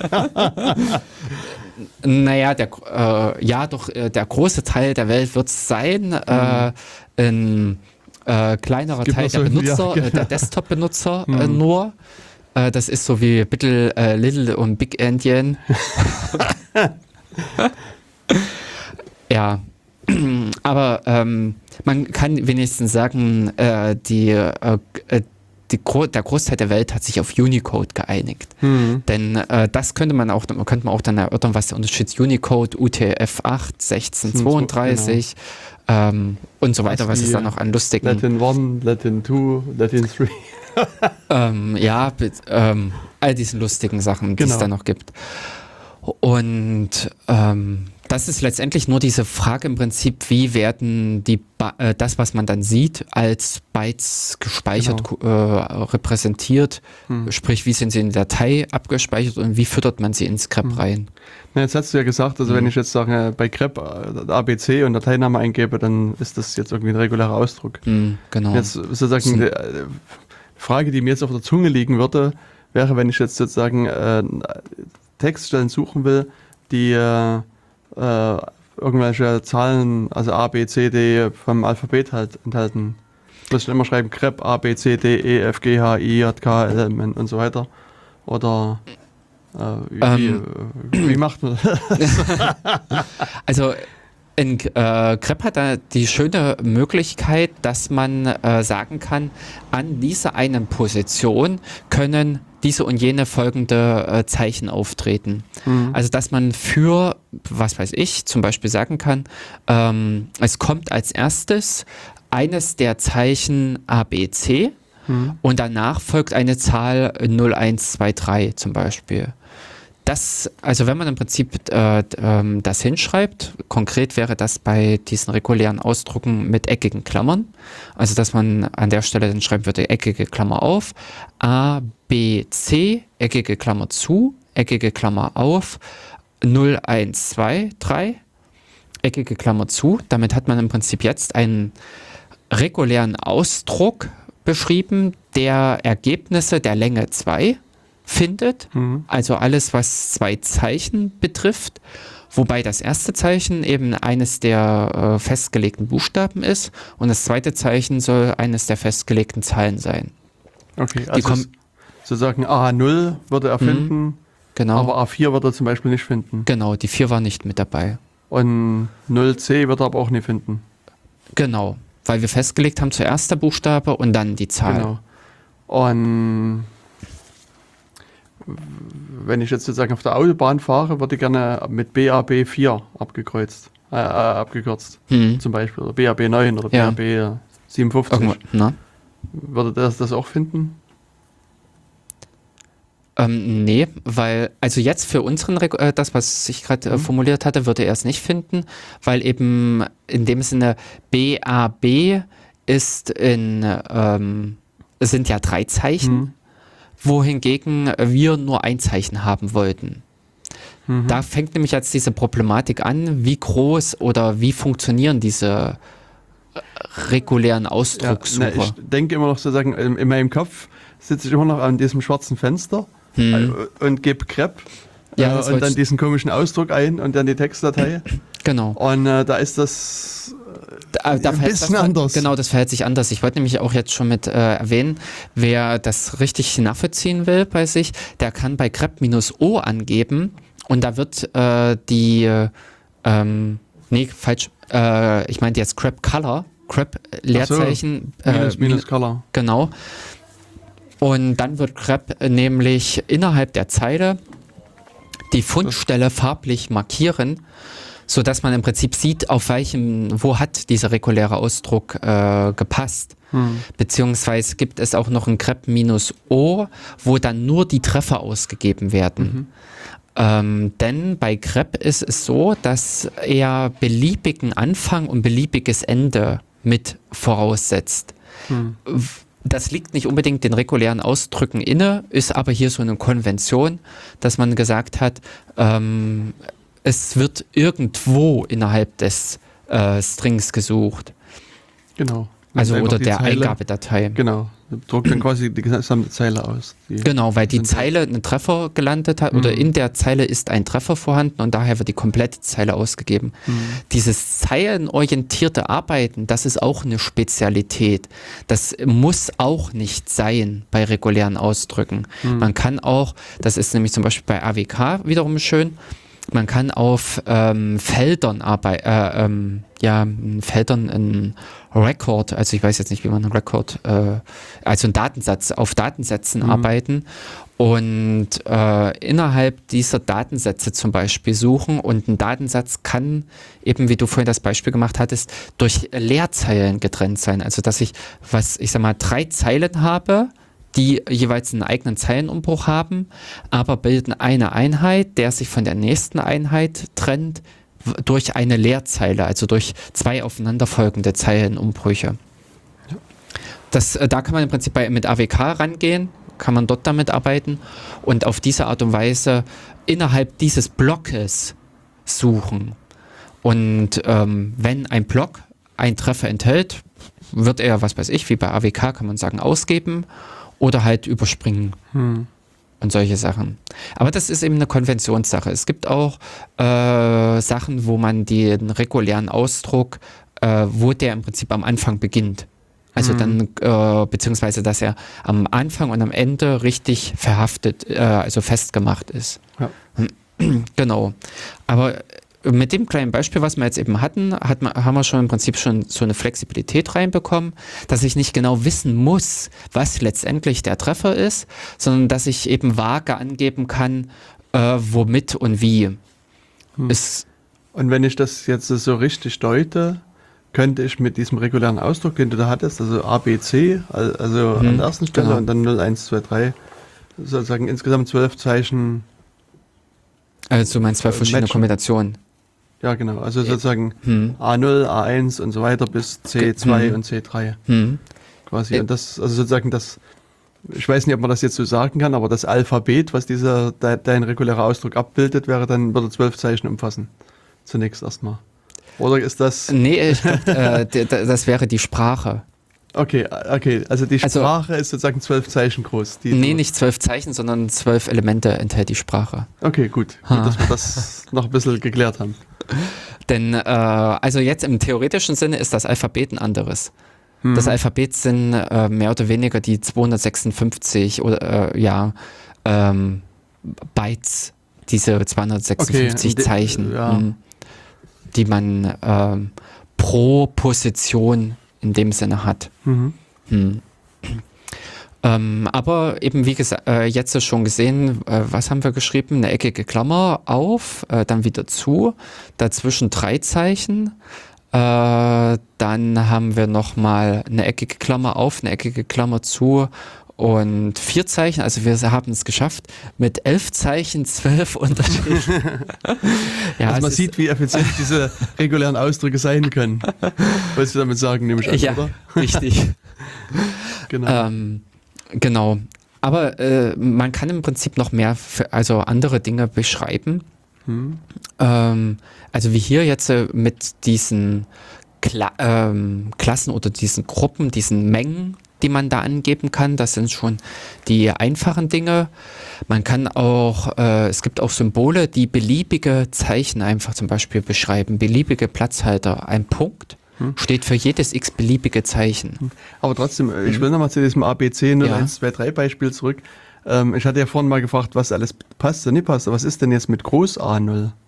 Passt das?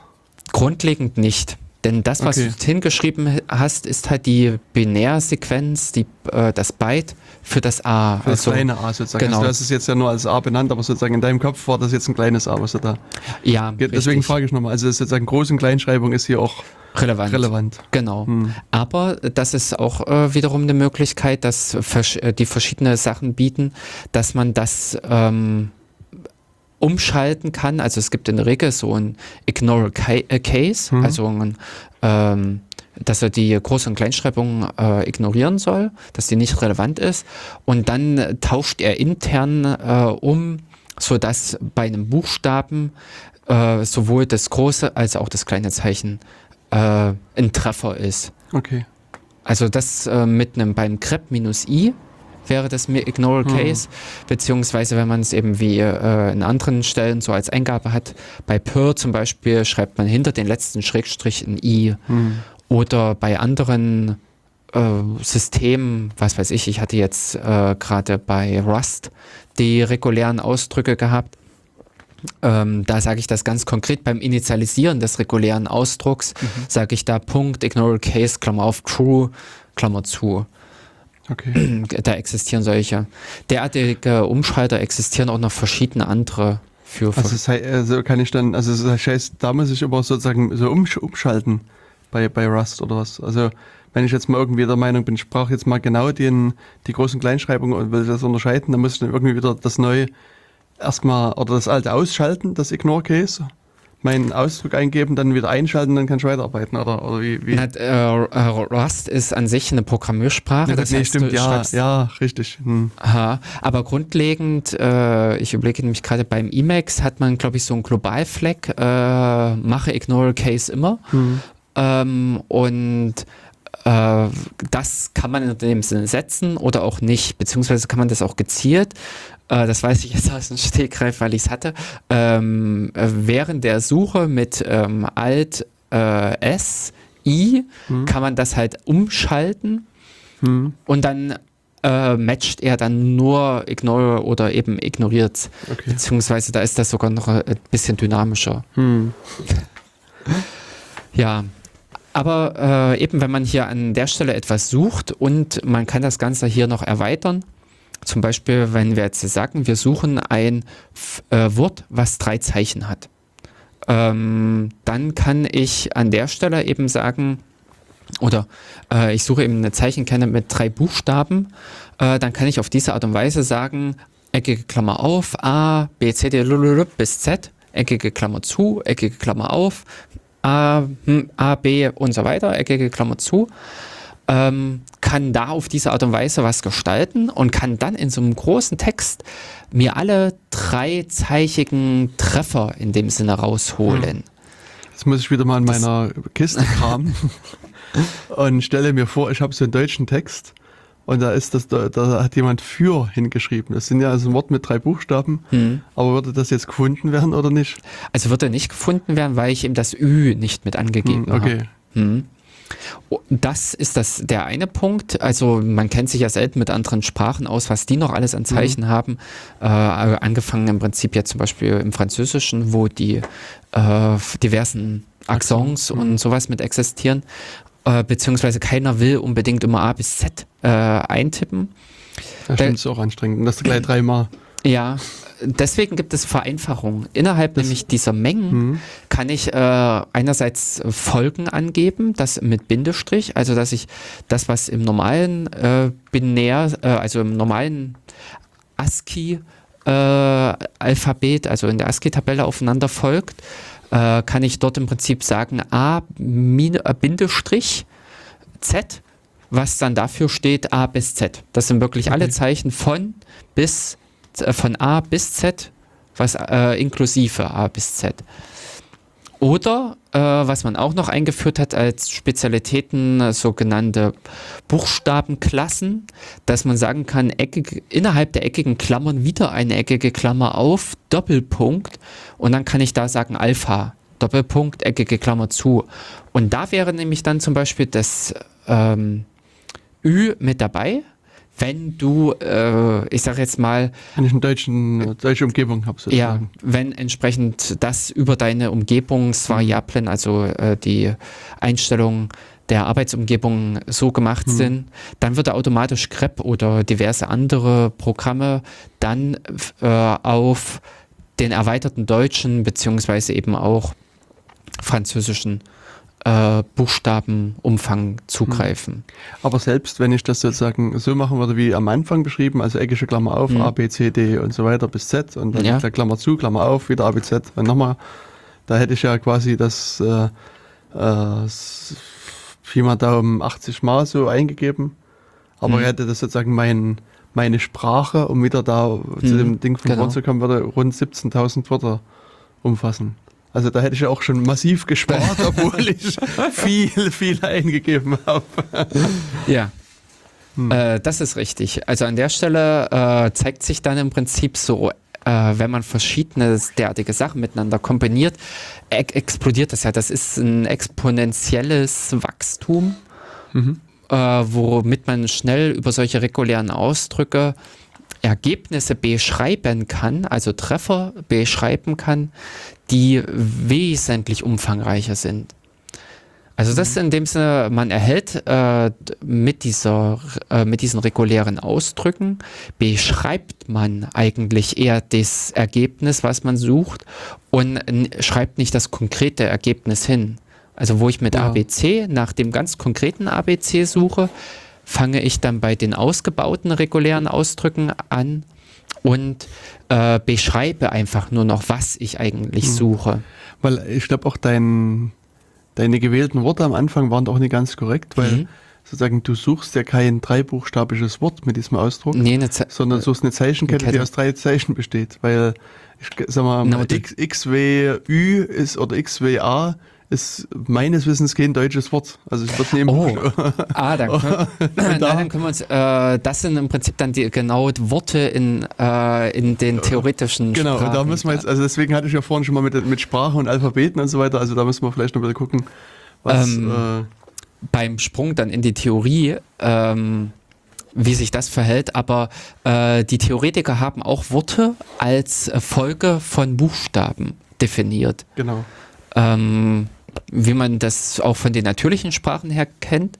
Aber die äh, eigentlichen Sprachen, äh, die äh, aus der theoretischen Informatik, dort ist das äquivalent in dem Sinne aufgefasst. Ja. Mhm. Ja, es ist halt, ich glaube, hier muss man immer da ein bisschen drauf achten, von was man gerade spricht. Also Mhm. von dem Wort der deutschen Sprache, Sprache jetzt in dem oder- Beispiel oder von dem Wort im Sinne der theoretischen Informatik, das, das ist ein Element des Alphabets äh, der, der Sprache ist. Ja. Also der, dieser, dieser regulären Sprache, die, die äh, sozusagen da erzeugt wird. Ja. äh, ja, äh, müsste. Äh, da ist, ähm, ich überlege nämlich, äh, da war, äh, aber äh, die regulären Ausdrücke definieren eine reguläre Sprache. Ich glaube, so rum war genau, das. so ist richtig. Ja, okay. Denn umgekehrt ist es Mhm. nicht. Äh, Hm. Nee. ähm, na gut, äh, auf alle Fälle, äh, es gibt, äh, ich wollte jetzt nochmal im Prinzip zu dem Mhm. Inhalt der regulären Ausdrücke weiter. Äh, es gibt dann noch verschiedene andere Möglichkeiten. Äh, zum Beispiel kann ich eben einen Punkt setzen. Und der Punkt hat die Bedeutung, dass es ein beliebiges Zeichen. Das kann irgendwas sein. Das kann ein Leerzeichen sein, das kann ein Fragezeichen sein, das kann ein, äh, eine äh, äh, Klammer auf sein, eine Ziffer. Oder das chinesische Zeichen für Hund. Ja, in dem Sinne genau. Theore theoretisch zumindest. Äh, Theorie. also äh, an dieser Stelle äh, kann dann irgendwas kommen. Hm. Und äh, genauso kann ich zum Beispiel auch ein Leerzeichen mit angeben in meinem Ausdruck oder ich kann auch wiederum so solche äh, Character Classes, also solche äh, Wort- äh, oder Buchstabenklassen verwenden äh, mit Doppelpunkt, Space, Doppelpunkt, äh, was ein Tabulator, Zei Hm. äh, äh, Leerzeichen. Nicht druckbare Zeichen. Nee, äh, Escape wär, wird es nicht. Aber es gibt auch eins für äh, nicht druckbare, ich glaube, es gibt was für nicht druckbare Zeichen. Das, da bin ich mir nicht ganz sicher.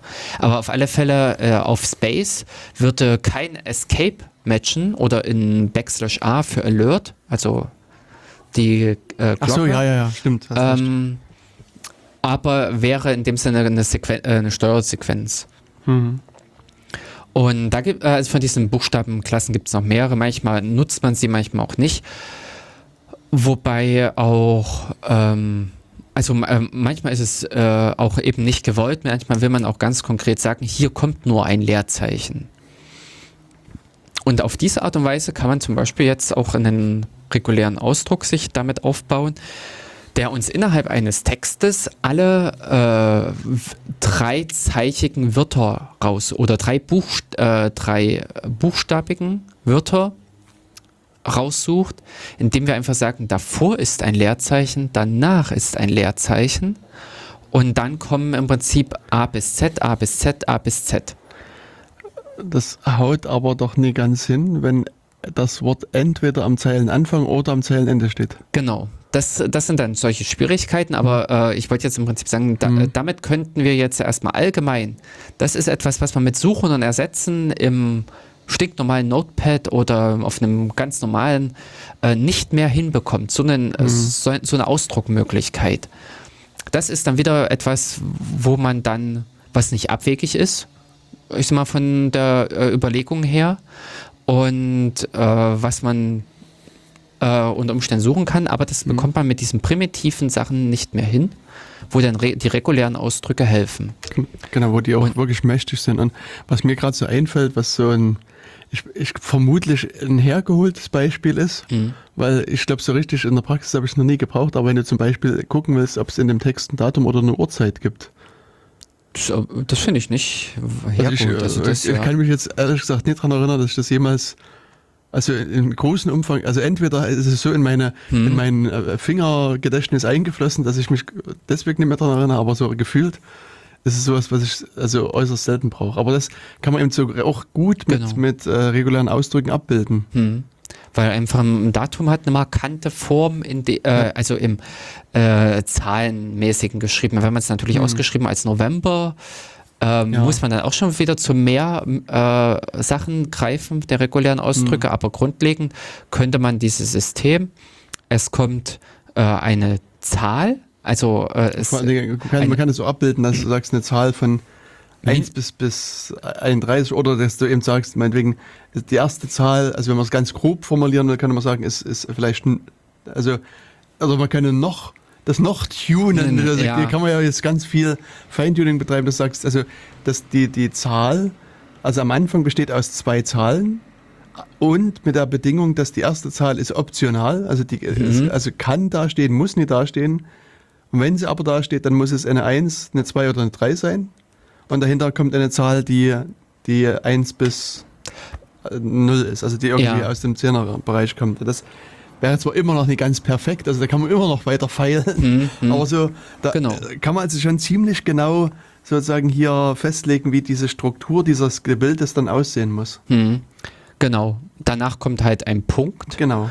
Und zwar jetzt ein literaler Punkt, Aha, also kein also- Punkt im Sinne des, des regulären Ausdrucks, was du vorhin sagtest. Genau. Nicht so ein Platzhalter, sondern ein richtiger, äh, gewollter äh, Punkt.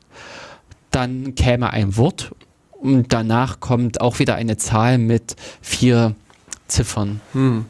Genau. oder sowas. Ja, also es ist natürlich, ähm, da stecken dann natürlich wieder ein paar Annahmen drin, da muss, das muss man sich bewusst sein, so, also so Datumsannahmen, ist also dass dein, also der Monat irgendwie einen gewissen Namen hat, äh, dass du auch das Jahr, dass dein Jahr gerade äh, vierstellig ist und nee, vielleicht dreistellig oder auch, Ja. also das äh, musst halt wissen, in welchem Datumssystem du dich bewegst und, und Genau. so weiter, aber das sind ja eigentlich Informationen, die man vorher, aus Vorher- dem Vorfeld haben kann. Ja, genau. Das einfach, äh, in der Regel ist es ja so, man hat sucht etwas, Hm, also etwas Variables. richtig. Und äh, dementsprechend kann man das sehr häufig formulieren. Genau. Ja, genau. Ähm, Und es gibt sogar, also so, ich glaube, das berühmteste Beispiel, so zumindest gefühlt berühmteste Beispiel einen regulären Ausdruck, ist ein regulärer Ausdruck für eine E-Mail-Adresse. Also es gibt sozusagen eine Definition, wie eine E-Mail-Adresse auszusehen hat. mhm. Und dann hat sich jemand mal hingesetzt und hat so über, ich weiß gar nicht, sieben, acht Zeilen einen regulären Mhm. Ausdruck geschrieben, der also genau auf eine gültige E-Mail-Adresse matcht. Oder gematcht hat. Ich glaube, es, es Also, gab mal einen RFC, der das alles kaputt gemacht hat. Und äh, das weiß ich nicht mehr ganz genau. Also das ist, ähm, aber auf alle Fälle ist das, also dieser, dieser, dieser reguläre Ausdruck für eine E-Mail-Adresse ist halt so ein Monstrum. Ja, aber weil äh, E-Mail-Adressen auch insofern hässlich sind, Hm. das, was man eigentlich nicht weiß, vor dem Ad-Zeichen können noch weitere Ad-Zeichen stehen. Ja. Ähm, man muss bloß eben an dieser Stelle passend äh, Gänsefüßchen benutzen, ähm, was, nicht, was dieses ganze Ding einfach wahnsinnig äh, um, äh, komplex macht. Aber ähm, es verwendet selten einer, also sehr selten. Und in der Regel werden auch solche E-Mails nicht unbedingt weitergeleitet. Hm. Ja. Es sind, kommen selten vor. Hm. Ähm, wohingegen eben solche Sachen wie äh, das vor dem Ad-Zeichen, äh, äh, Punkt, Bindestrich, äh, Buchstaben, Ziffern, all solche Sachen auftauchen. Hm. Äh, das ist nicht ungewöhnlich. Hm. Ja, also bei diesen äh, regulären Ausdrücken, äh, das geht dann im Prinzip noch weiter, äh, dass man äh, innerhalb dieser Mengen mit diesen eckigen Klammern kann man das Ergebnis auch negieren, also suche nach einem Zeichen, was nicht diesen entspricht, also eckige Klammer auf und dann kommt ein Dach, also dieses Hm. Accent circonflex und dann jeweils die Aufzählung der Zeichen. Ähm, genau, und dann gibt es noch äh, solche Sachen, äh, wie man Sequenzen, also Wiederholungen relativ schön machen kann. Angefangen im Prinzip von dem Stern, der dafür steht, dass der zuvorstehende reguläre Ausdruck, also der zuv äh, zuvorstehende äh, diese Einheit, beliebig oft oder äh, gar nicht Hm. vorkommt. Beliebig oft. Ja. Ähm, Null bis n mal. Genau, 0 bis n mal. Für n beliebig gewählt. Hm. ähm, oder es gibt auch dann noch zur äh, weiter das äh, Plus, was dafür steht, dass es äh, einmal oder beliebig oft äh, vorkommt. Es gibt auch noch das Fragezeichen, was für null oder einmal steht. Hm. Das wäre zum Beispiel etwas, was wir hier für das Datum hätten nutzen Ja. können.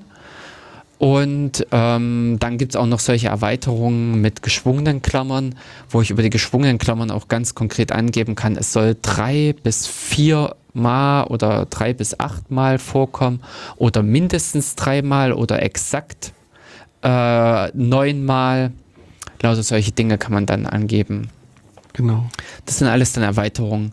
Äh, grundlegend, äh, diese regulären Ausdrücke kann man sehr weit runterbrechen auf ganz wenige Elemente, weil man zum Beispiel eben das Plus aus dem regulären Sternoperator auch herleiten kann, indem man dann einfach sagt, äh, dieser Ausdruck, nochmal der Ausdruck und dann der Stern. Hm. Das Äquivalent zu dem Plus. Genau, da kann man dann wieder so im Bereich der eher Theorie, glaube ich, äh, Mhm. Sozusagen, wovor- wenn man sich überlegt, was muss das minimale, minimale Anzahl an, an Zeichen sein, die man braucht, also minimale Anzahl an, an Operatoren. oder- Ja, genau. Ähm, Das an andere ist alles nur für. Convenience, für Das, Bequemlichkeit. ja. Aber Und- ich denke, das ist ja auch in den letzten Jahren, gab es ja bei diesen sozusagen angewandten regulären Ausdrücken auch, auch ein bisschen Weiterentwicklung. Das ist ja auch, ich würde jetzt auch behaupten, dass Perl sozusagen die äh, Erfinder der regulären Ausdrücke waren. Naja, Also sozusagen, nee. also die, die, die Erstimplementatoren in dem Sinne. Nee, denn nee? da sehe ich schon Krepp und Co. Äh, zuvor. Okay, stimmt. Ja, Na gut, das und äh. Pearl waren auch eine der schlecht implementiert. Also, oder nein, äh, kann man ja nicht sagen, weil äh, Pearl, die haben sich äh, dummerweise mit ihren Erweiterungen das Leben schwer gemacht. Die haben äh, Sachen implementiert oder mit in diese Ausdrücke aufgenommen, die am Ende zu einer Komplexität geführt haben, die das ganze System wieder erschweren, äh, schwer, ja, schwer machen. Und äh, grundlegend könnten reguläre Ausdrücke auch sehr schnell und fluffig gehen, äh, wohingegen diese Perl-Spezialitäten äh, dann zu wahnsinnig viel äh, oder äh, ja, es aufwendig machen. Die ähm, was, ach genau, und entscheidend, was nämlich jetzt noch mit hinzukommt, dass man sowas hat wie eine Klammerung.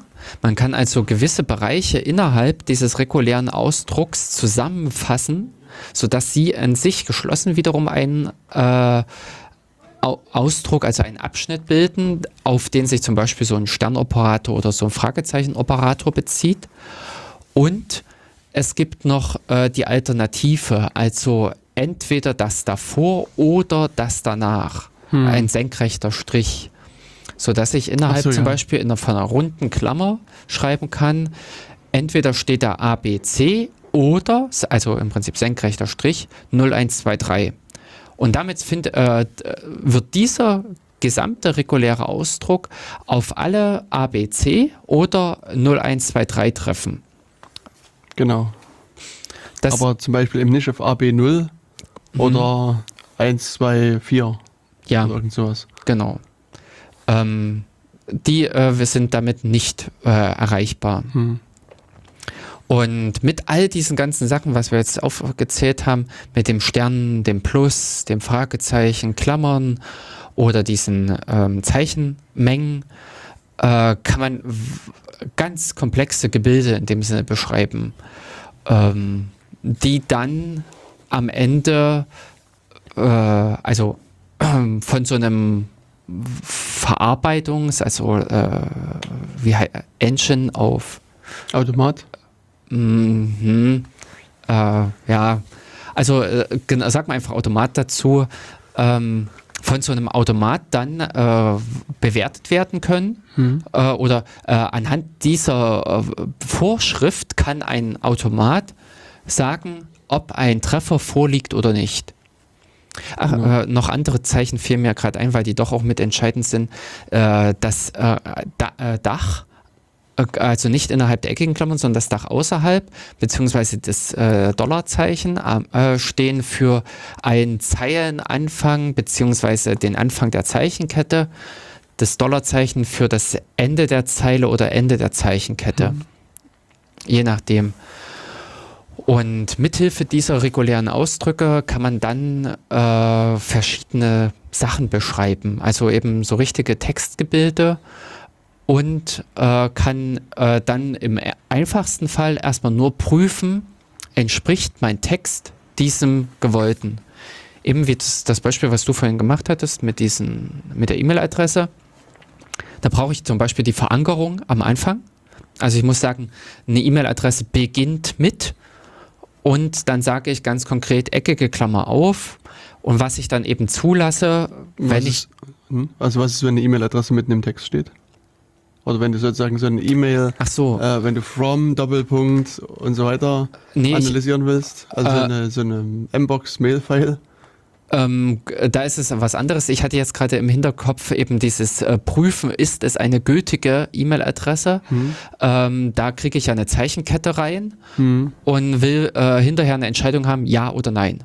Genau. So.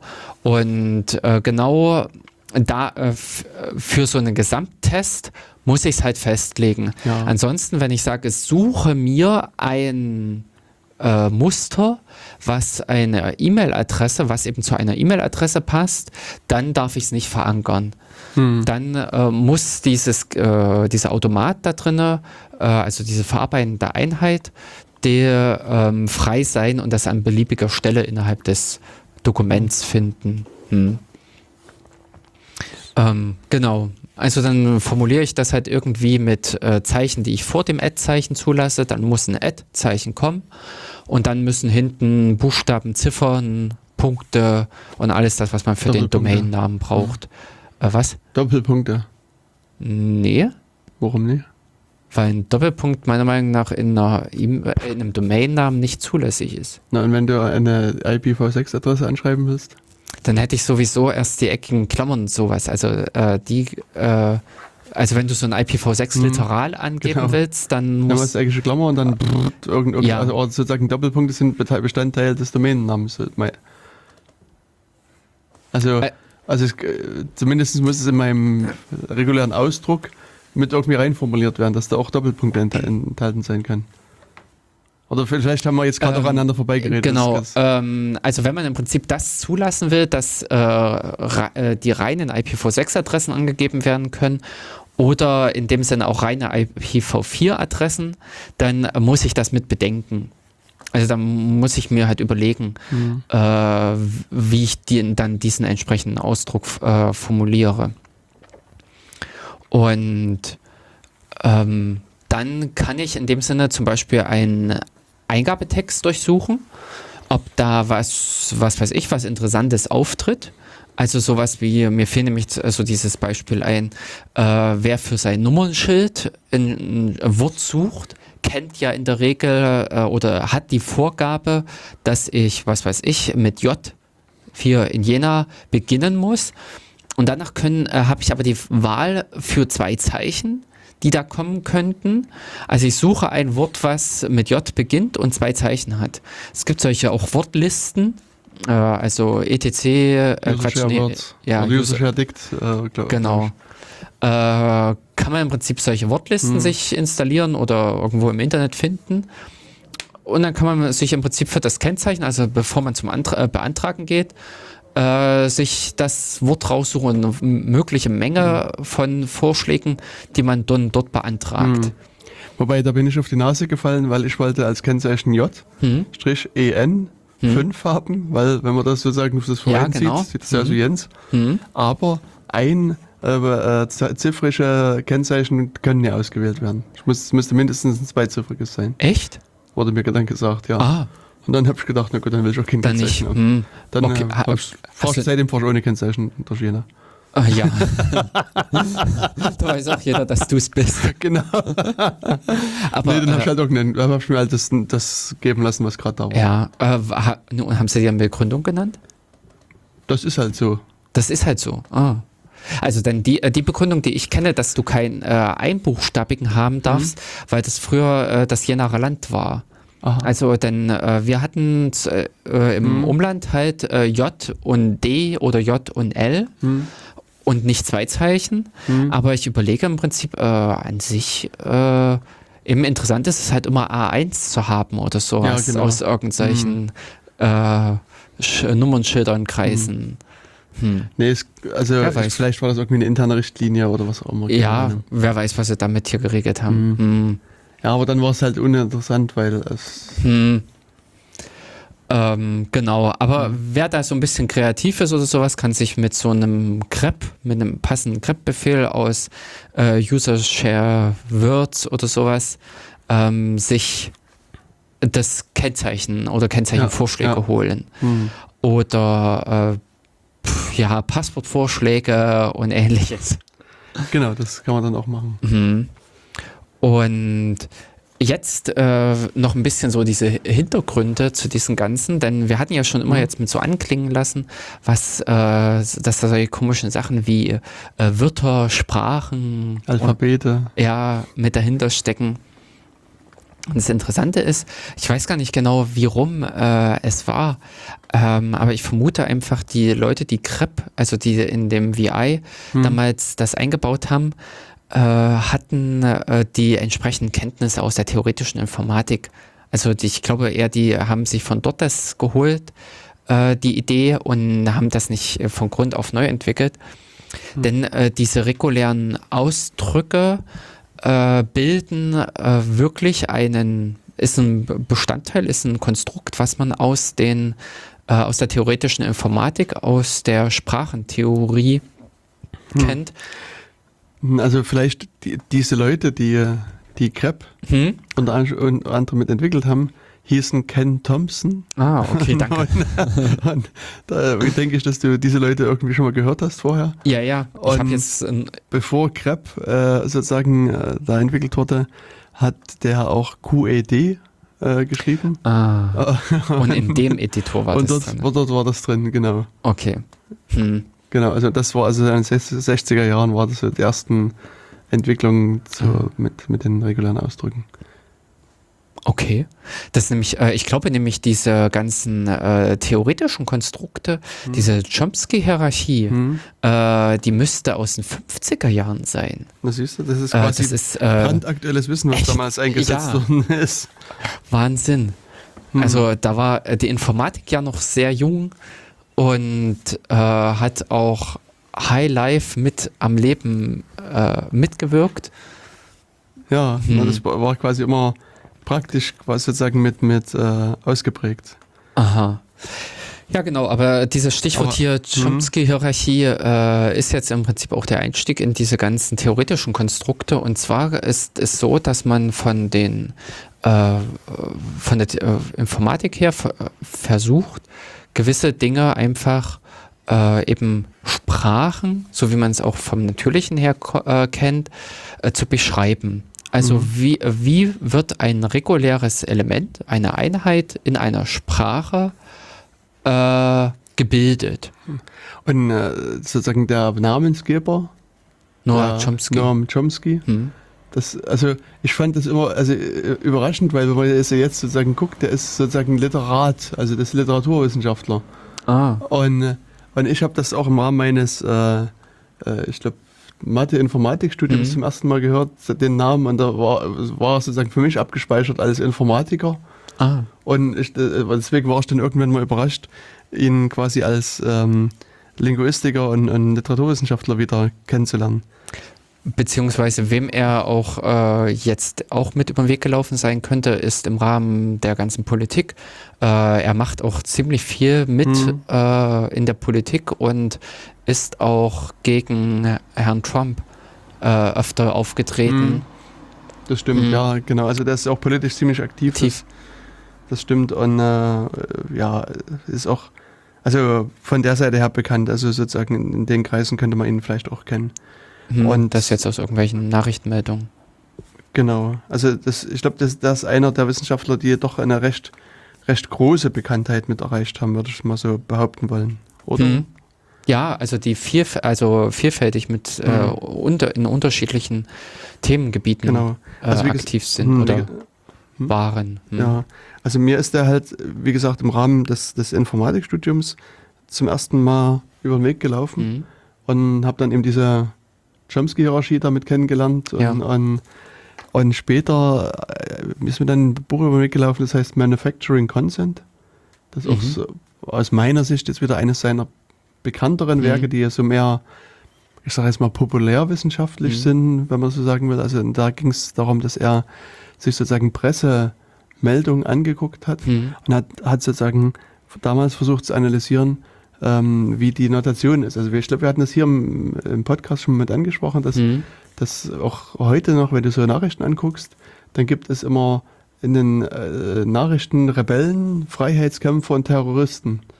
Und wenn du Mhm. aber sozusagen den Namen weglässt und nur ihre Taten betrachtest, sind es vielleicht alles Terroristen oder alles irgendwelche Leute, die sagen wir, Mhm. mindestens unschöne Taten vollbringen. Und sozusagen dieses Wort, dieses, was, was dem dann draufgepappt wird, Mhm. im Freiheitskämpfer, Genau. wertet das dann auf. Dann ist es ja nicht mehr so schlimm. Und das hat er damals auch beobachtet, dass sozusagen äh, Länder, die da also USA-freundlich sind, wenn da irgendwelche, ich sage jetzt mal Terroristen, terroristische Anschläge begehen, dann sind das aber eben mehr Freiheitskämpfer oder Rebellen oder irgendein positiv konnotierter Begriff.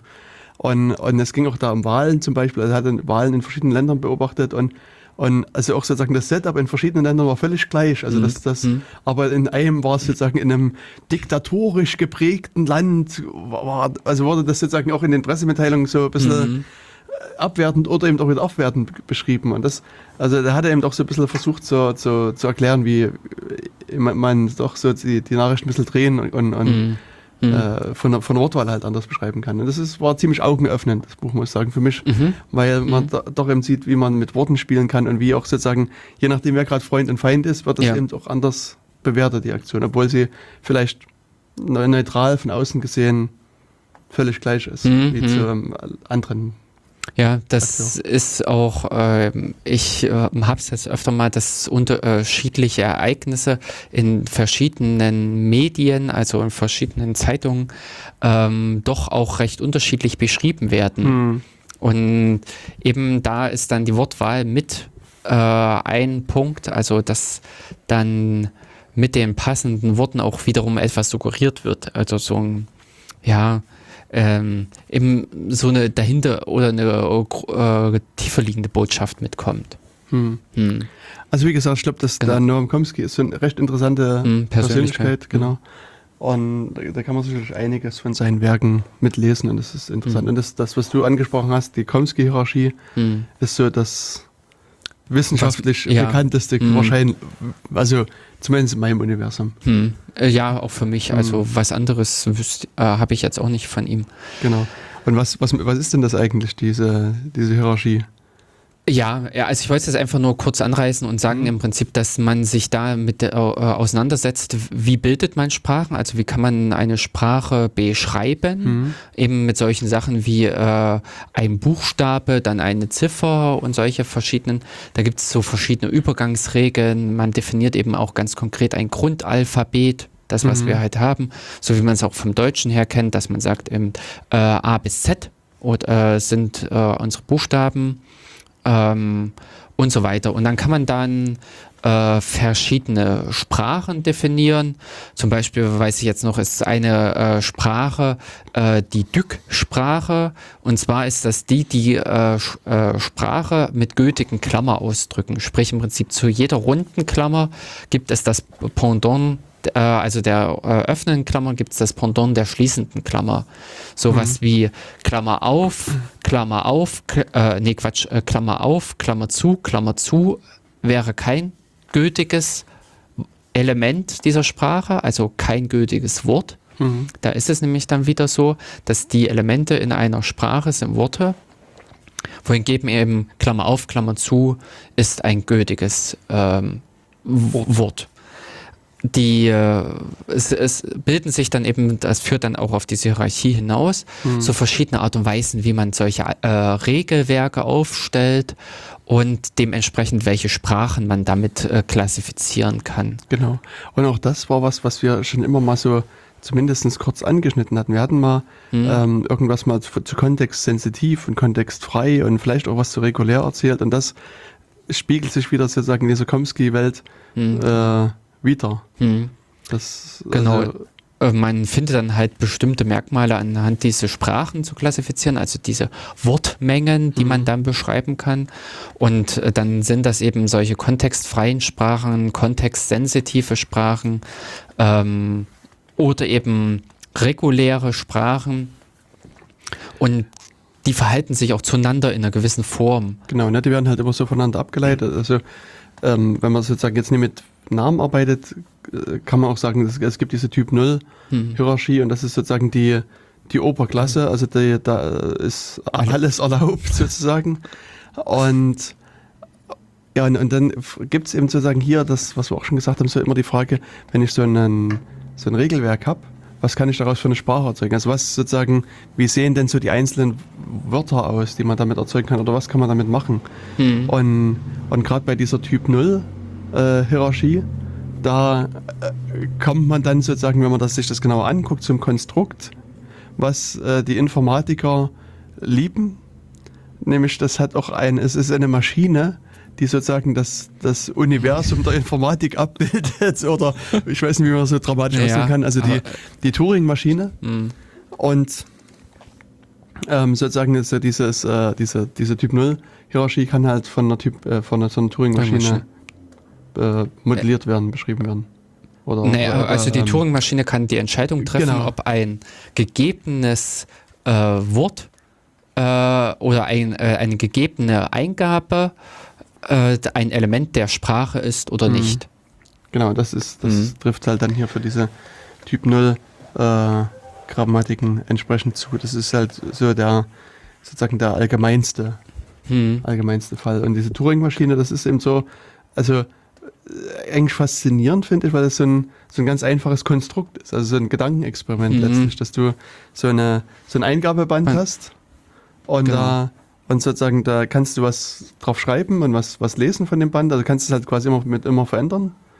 Und, und dann gibt es halt sozusagen einen Schreib-Lesekopf, Hm. der dann eben diese Wandert. Operation macht, also schrei schreibt und liest und dann ist eben um eine Stelle immer nach links oder rechts weiter schiebt. Hm. Genau. Und Und der noch ein gewisses Regelwerk mit hat, Genau. so eine Zustandsübergangs- äh, oder Zustandüberführungsfunktion äh, und noch so ein paar andere Sachen. Hm. genau, und damit kann man eben dann, also mit diesen, äh, ich sag mal, völlig, mit dieser völlig einfachen Maschine äh, kann man dann relativ viel dann machen. Hm. Also man kann im Prinzip an dieser Stelle dann solche Sachen äh, anfangen zu bewerten, wie viele Schritte brauche ich, also um zum Ergebnis zu kommen, Mhm. um in dem Sinne, äh, wie es eben für diese ähm, Turing-Maschine heißt, das ähm, Zielsymbol, äh, äh, das Endsymbol zu erreichen. Ja. Und da ist äh, genau dieses, dass man anfängt, wie viele Schritte, äh, dass man im Prinzip sagt, so und so viel Zeit, beziehungsweise wie viel Platz, wie viele Felder benötige ich Mhm. auf diesem Band. Und das sind letztendlich dann diese Komplexitätsklassen, auf das das hinausführt, äh, also hinführt, äh, die Zeitkomplexität, die Anzahl der Schritte Mhm. und äh, die äh, Speicherkomplexität, mithilfe derer man dann verschiedene Algorithmen vergleichen kann. Es gibt dann noch Vereinfachungen, also am Ende werden solche Sachen heutzutage, also werden dann nicht mehr mit einer Turing-Maschine bewertet, äh, sondern man hat sich da Vereinfachungen geschaffen, um äh, Laufzeitkomplexitäten zum Beispiel zu bewerten, zu äh, entscheiden, also zu vergleichen. Aber äh, am Ende zurückzuführen ist das alles auf diese Turing-Maschine.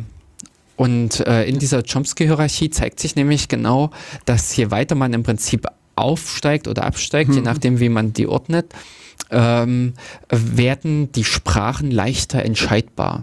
Das ist letztendlich das Problem, äh, denn wie zum Beispiel die Programmiersprachen, also das, was wir hier so kennen, C und äh, Ruby, Ruby oder Rust hat man heute noch erwähnt. ja, Rust hat man, JavaScript, und Perl. Pearl, äh, all diese Sachen äh, müssen ja auch von einem Programm, von einer Maschine in dem Sinne entschieden werden, ist das Ding gültig oder ist es nicht gültig? Also entspricht es den Vorgaben, die gemacht sind oder nicht? Aber Und- kann das die Maschine überhaupt entscheiden? Ja. Das sind Compiler. Okay. Also das ist im Prinzip ja genau das, was man in dieser Hierarchie geschafft hat, Mhm. äh, dass man dieses Entscheidungsproblem so weit reduziert hat, äh, dass man es in einer annehmbaren Zeit entscheiden kann. Denn für diese Typ 0 Sprachen Mhm. ähm, ist es mindestens noch äh, exponentiell Mhm. äh, äh, äh, nicht, ähm, also in NP, in nicht polynomieller Nicht, äh, mhm. Zeit entscheidbar. Äh, das heißt, unter Umständen so eine Frage, ist das, äh, lässt sich dieses Wort mit Hilfe der gegebenen, ge gegebenen Regelwerks, also das Regelwerk nennt man auch Grammatik, äh, lässt sich das mit Hilfe dieses Regelwerks beschreiben, dieses Wort oder dieses Wort ableiten, dieses Wort herleiten. Und äh, das ist eben für die äh, Typ 0 Spra äh, Sprachen äh, NP, wohingegen man das dann reduziert und äh, leichtere äh, Entscheider finden kann, also in äh, Programme schreiben kann, die schneller oder die äh, ja schneller fertig werden und äh, wodurch sich allerdings der die Mächtigkeit einfach einschränkt. Das, was man mehr oder weniger ausdrücken kann. Alle möglichen beliebigen Sachen lassen sich dann eben nicht mehr ausdrücken. Ähm, ja, Ich überlege nur gerade Mhm. an ein Problem, also sa- sagen wir so, wenn ich jetzt den, ähm, diesen, diese Turing-Maschine habe und dieses, dieses Band ist ja unendlich lang. Schlangen. Genau, aber es ist unendlich lang in dem Sinne, dass ich sozusagen diese äh, Eingabe oder diese Felder durchnummerieren kann. Ja. Das heißt, wenn ich jetzt sozusagen dem irgendein Problem vorwerfe, was auf den reellen Zahlen arbeitet, dann reicht das Band nicht mehr. Dann ist das Band zu klein. Weißt du, dann wird das Band, äh, was da das- sozusagen äh, Äh, aber das ist Dann, nicht äh, das Problem, weil äh, du hast, wenn du mir der ähm, diese Maschine, also Mhm. die Turing-Maschine entscheidet ja nur, ist es äh, gültig oder nicht. Das kann es aber dann nicht mehr entscheiden, weil es, weil es viel mehr rechnen müsste, als, als, als auf dem Band an Möglichkeiten gibt, weißt du? Bin ich Also mir gerade nicht ganz sicher, denn ich glaube, du hast das Problem, dass du es vorher nicht aufs Band speichern kannst. Der, äh, also ich hätte jetzt fast gesagt, der Kniff ist, dass du Mhm. diese Eingabe vorher aufs Band geschrieben haben musst, die dann bewertet wird. Nee, Weil- aber ich, ich kann mich noch, also gut, aber Mhm. da betreten wir jetzt leider so ein bisschen, äh, äh, Also Sachen, halbe wo ich- Erinnerung. ja. genau, was auch schon sehr lange zurückliegt. Ah. Aber ich man kann mich erinnern, dass man auch sozusagen mit einem Band starten kann, wo, wo nichts geschrieben ist oder wo irgendwie nur äh, vielleicht ein Buchstabe g- geschrieben ist und dann entscheidet sozusagen die Turing-Maschine immer in Abhängigkeit, also wenn da nichts geschrieben ist, dann überlegt es halt, ja, da muss jetzt irgendwie ein Eins hin. Und wenn dann ein Eins steht, dann wird irgendwas anderes gemacht. Also ich meine, da müssen wir jetzt, also da habe ich jetzt einfach, ich kann jetzt nie reden und gleichzeitig Aber darüber nee, diese, nachdenken, aber äh, also dafür kann man eine Turing-Maschine nutzen. Das ist richtig. Eine Turing-Maschine ist ja nur eine allgemeine Ja, genau, Beschreibung genau. äh, von einem Algorithmus. Mhm. Aber äh, der, äh, diese Algorithmen, diese Entscheideralgorithmen Mhm. für diese Sprachen sind schon wieder nur eine eingeschränkte Menge dieser Ja. Turing-Maschinen. Und daher Mhm. ähm, äh, eine leere Eingabe ist fast immer Mhm. Element, also Wort einer Sprache und daher eigentlich in Ja, aber ich überlege jetzt gerade, also ich Ja. versuche jetzt gerade mir sozusagen krampfhaft ein Beispiel auszudenken, aber ich Mhm. denke an das Game of Life zum Beispiel. hm, Das, kennst du es? ähm, mit diesen ähm, Also du hast quasi genau so ein, Die- so ein, ein, ein Feld. Diese Zellen, Also, hm. drei, also sagen wir in der Mitte einen Punkt und dann die Hm. acht umliegenden Felder betrachtest du und in Abhängigkeit, was, wie sozusagen die umliegenden Felder sind, wird sozusagen so ein neues, also ein Feld wieder neu beschrieben. Oder eben, Ja. äh, es werden halt auch Sachen gelöscht. Das ist letztlich so eine zweidimensionale Turing-Maschine. hm.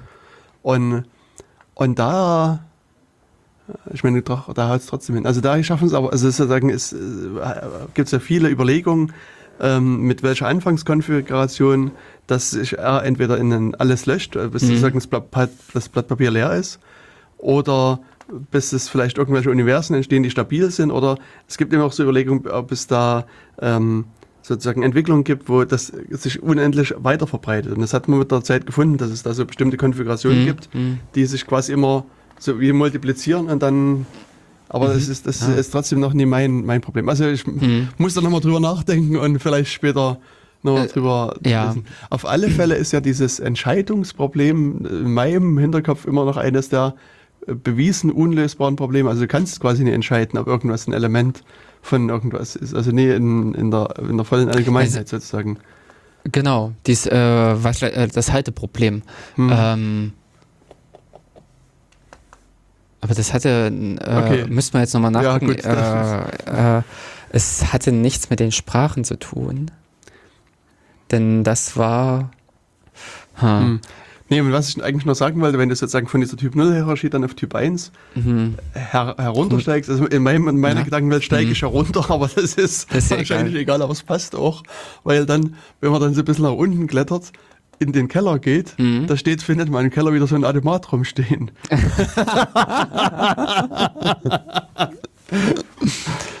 und äh, diesen sogenannten Kellerautomat. Mhm. Und, äh, und das ist halt auch so, da, da, da muss ich vorhin dran denken, als du dieses Beispiel mit den Klammern hattest, weil das ist sozusagen das, äh, dieses erste Beispiel, dass du sozusagen mit diesem Kellerautomat, also der, der hat, so- kriegt auch eine Eingabe und, Genau. und in Abhängigkeit von der Eingabe wird was in den, auf den, also auf den Stack Äh, gelegt. im Englischen gelegt, also Mhm. in den Keller gelegt.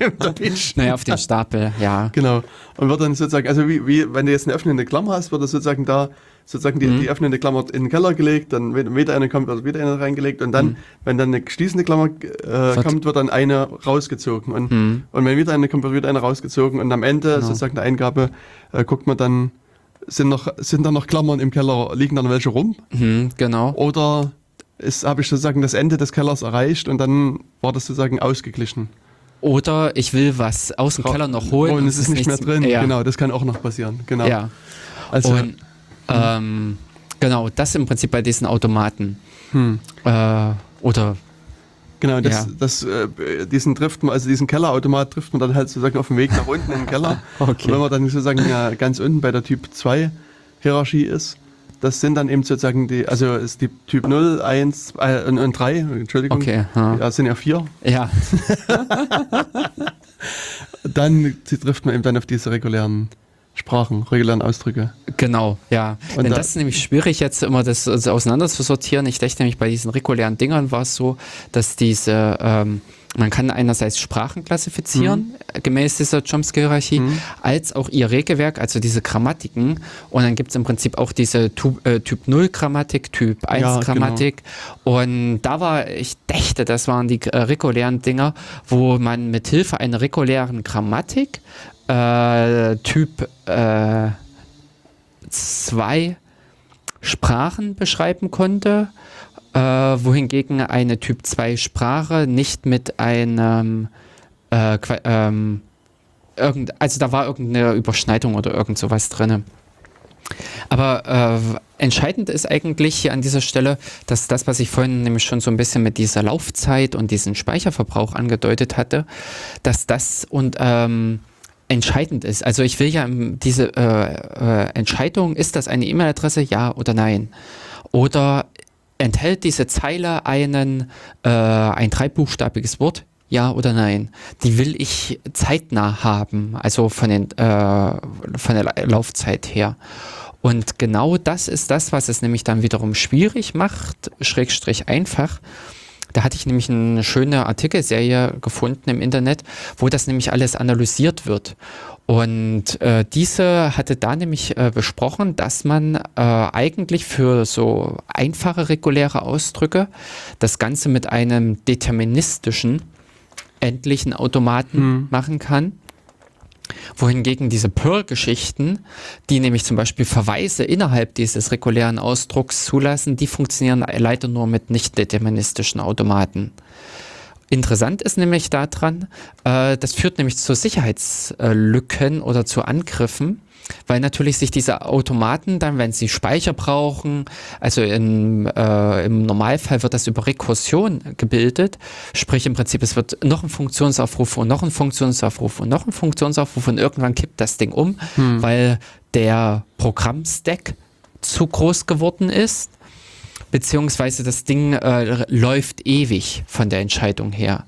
Und unter anderem äh, waren halt solche Sachen, diese An FDP. äh, FDP, genau, waren damals solche Mhm. Anfälligkeiten mit, die entscheiden mussten, äh, gehört diese Datei mit zur Trefferliste. Also ich konnte im Prinzip sagen, hier, äh, schick mir alle Dateien, die dem Muster entsprechen.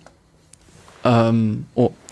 Oder ähm, wenn man im Prinzip auch wusste, dass in Webseiten solche äh, regulären Ausdrücke eingebaut sind, weil es im WordPress oder irgendwelche offenliegender Quelltext ist, konnte man dann auch ungünstige Anf äh, Adressen hinschicken, Eingaben machen, an denen sich diese äh, Automaten äh, also diese Programme dann verhoben haben, im besten Falle abgestürzt sind, im schlimmsten Falle dann auch noch irgendwas überschrieben und kaputt gemacht haben.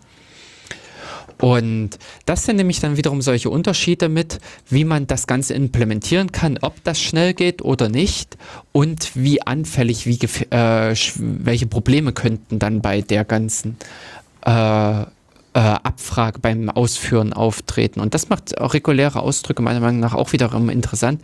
Da mhm. hat man nämlich auch genau dieses schöne Spiel zwischen Theorie und, und Praxis. Praxis. Hm. Ja, und damit haben wir auch zeitlich äh, ein Ende erreicht. Ja. Genau, ich versuche dann mal wieder einige Links mit einzubauen und dann könnt ihr vielleicht das eine oder andere noch mit nachlesen. nachlesen. An der Stelle bleibt uns nur noch Tschüss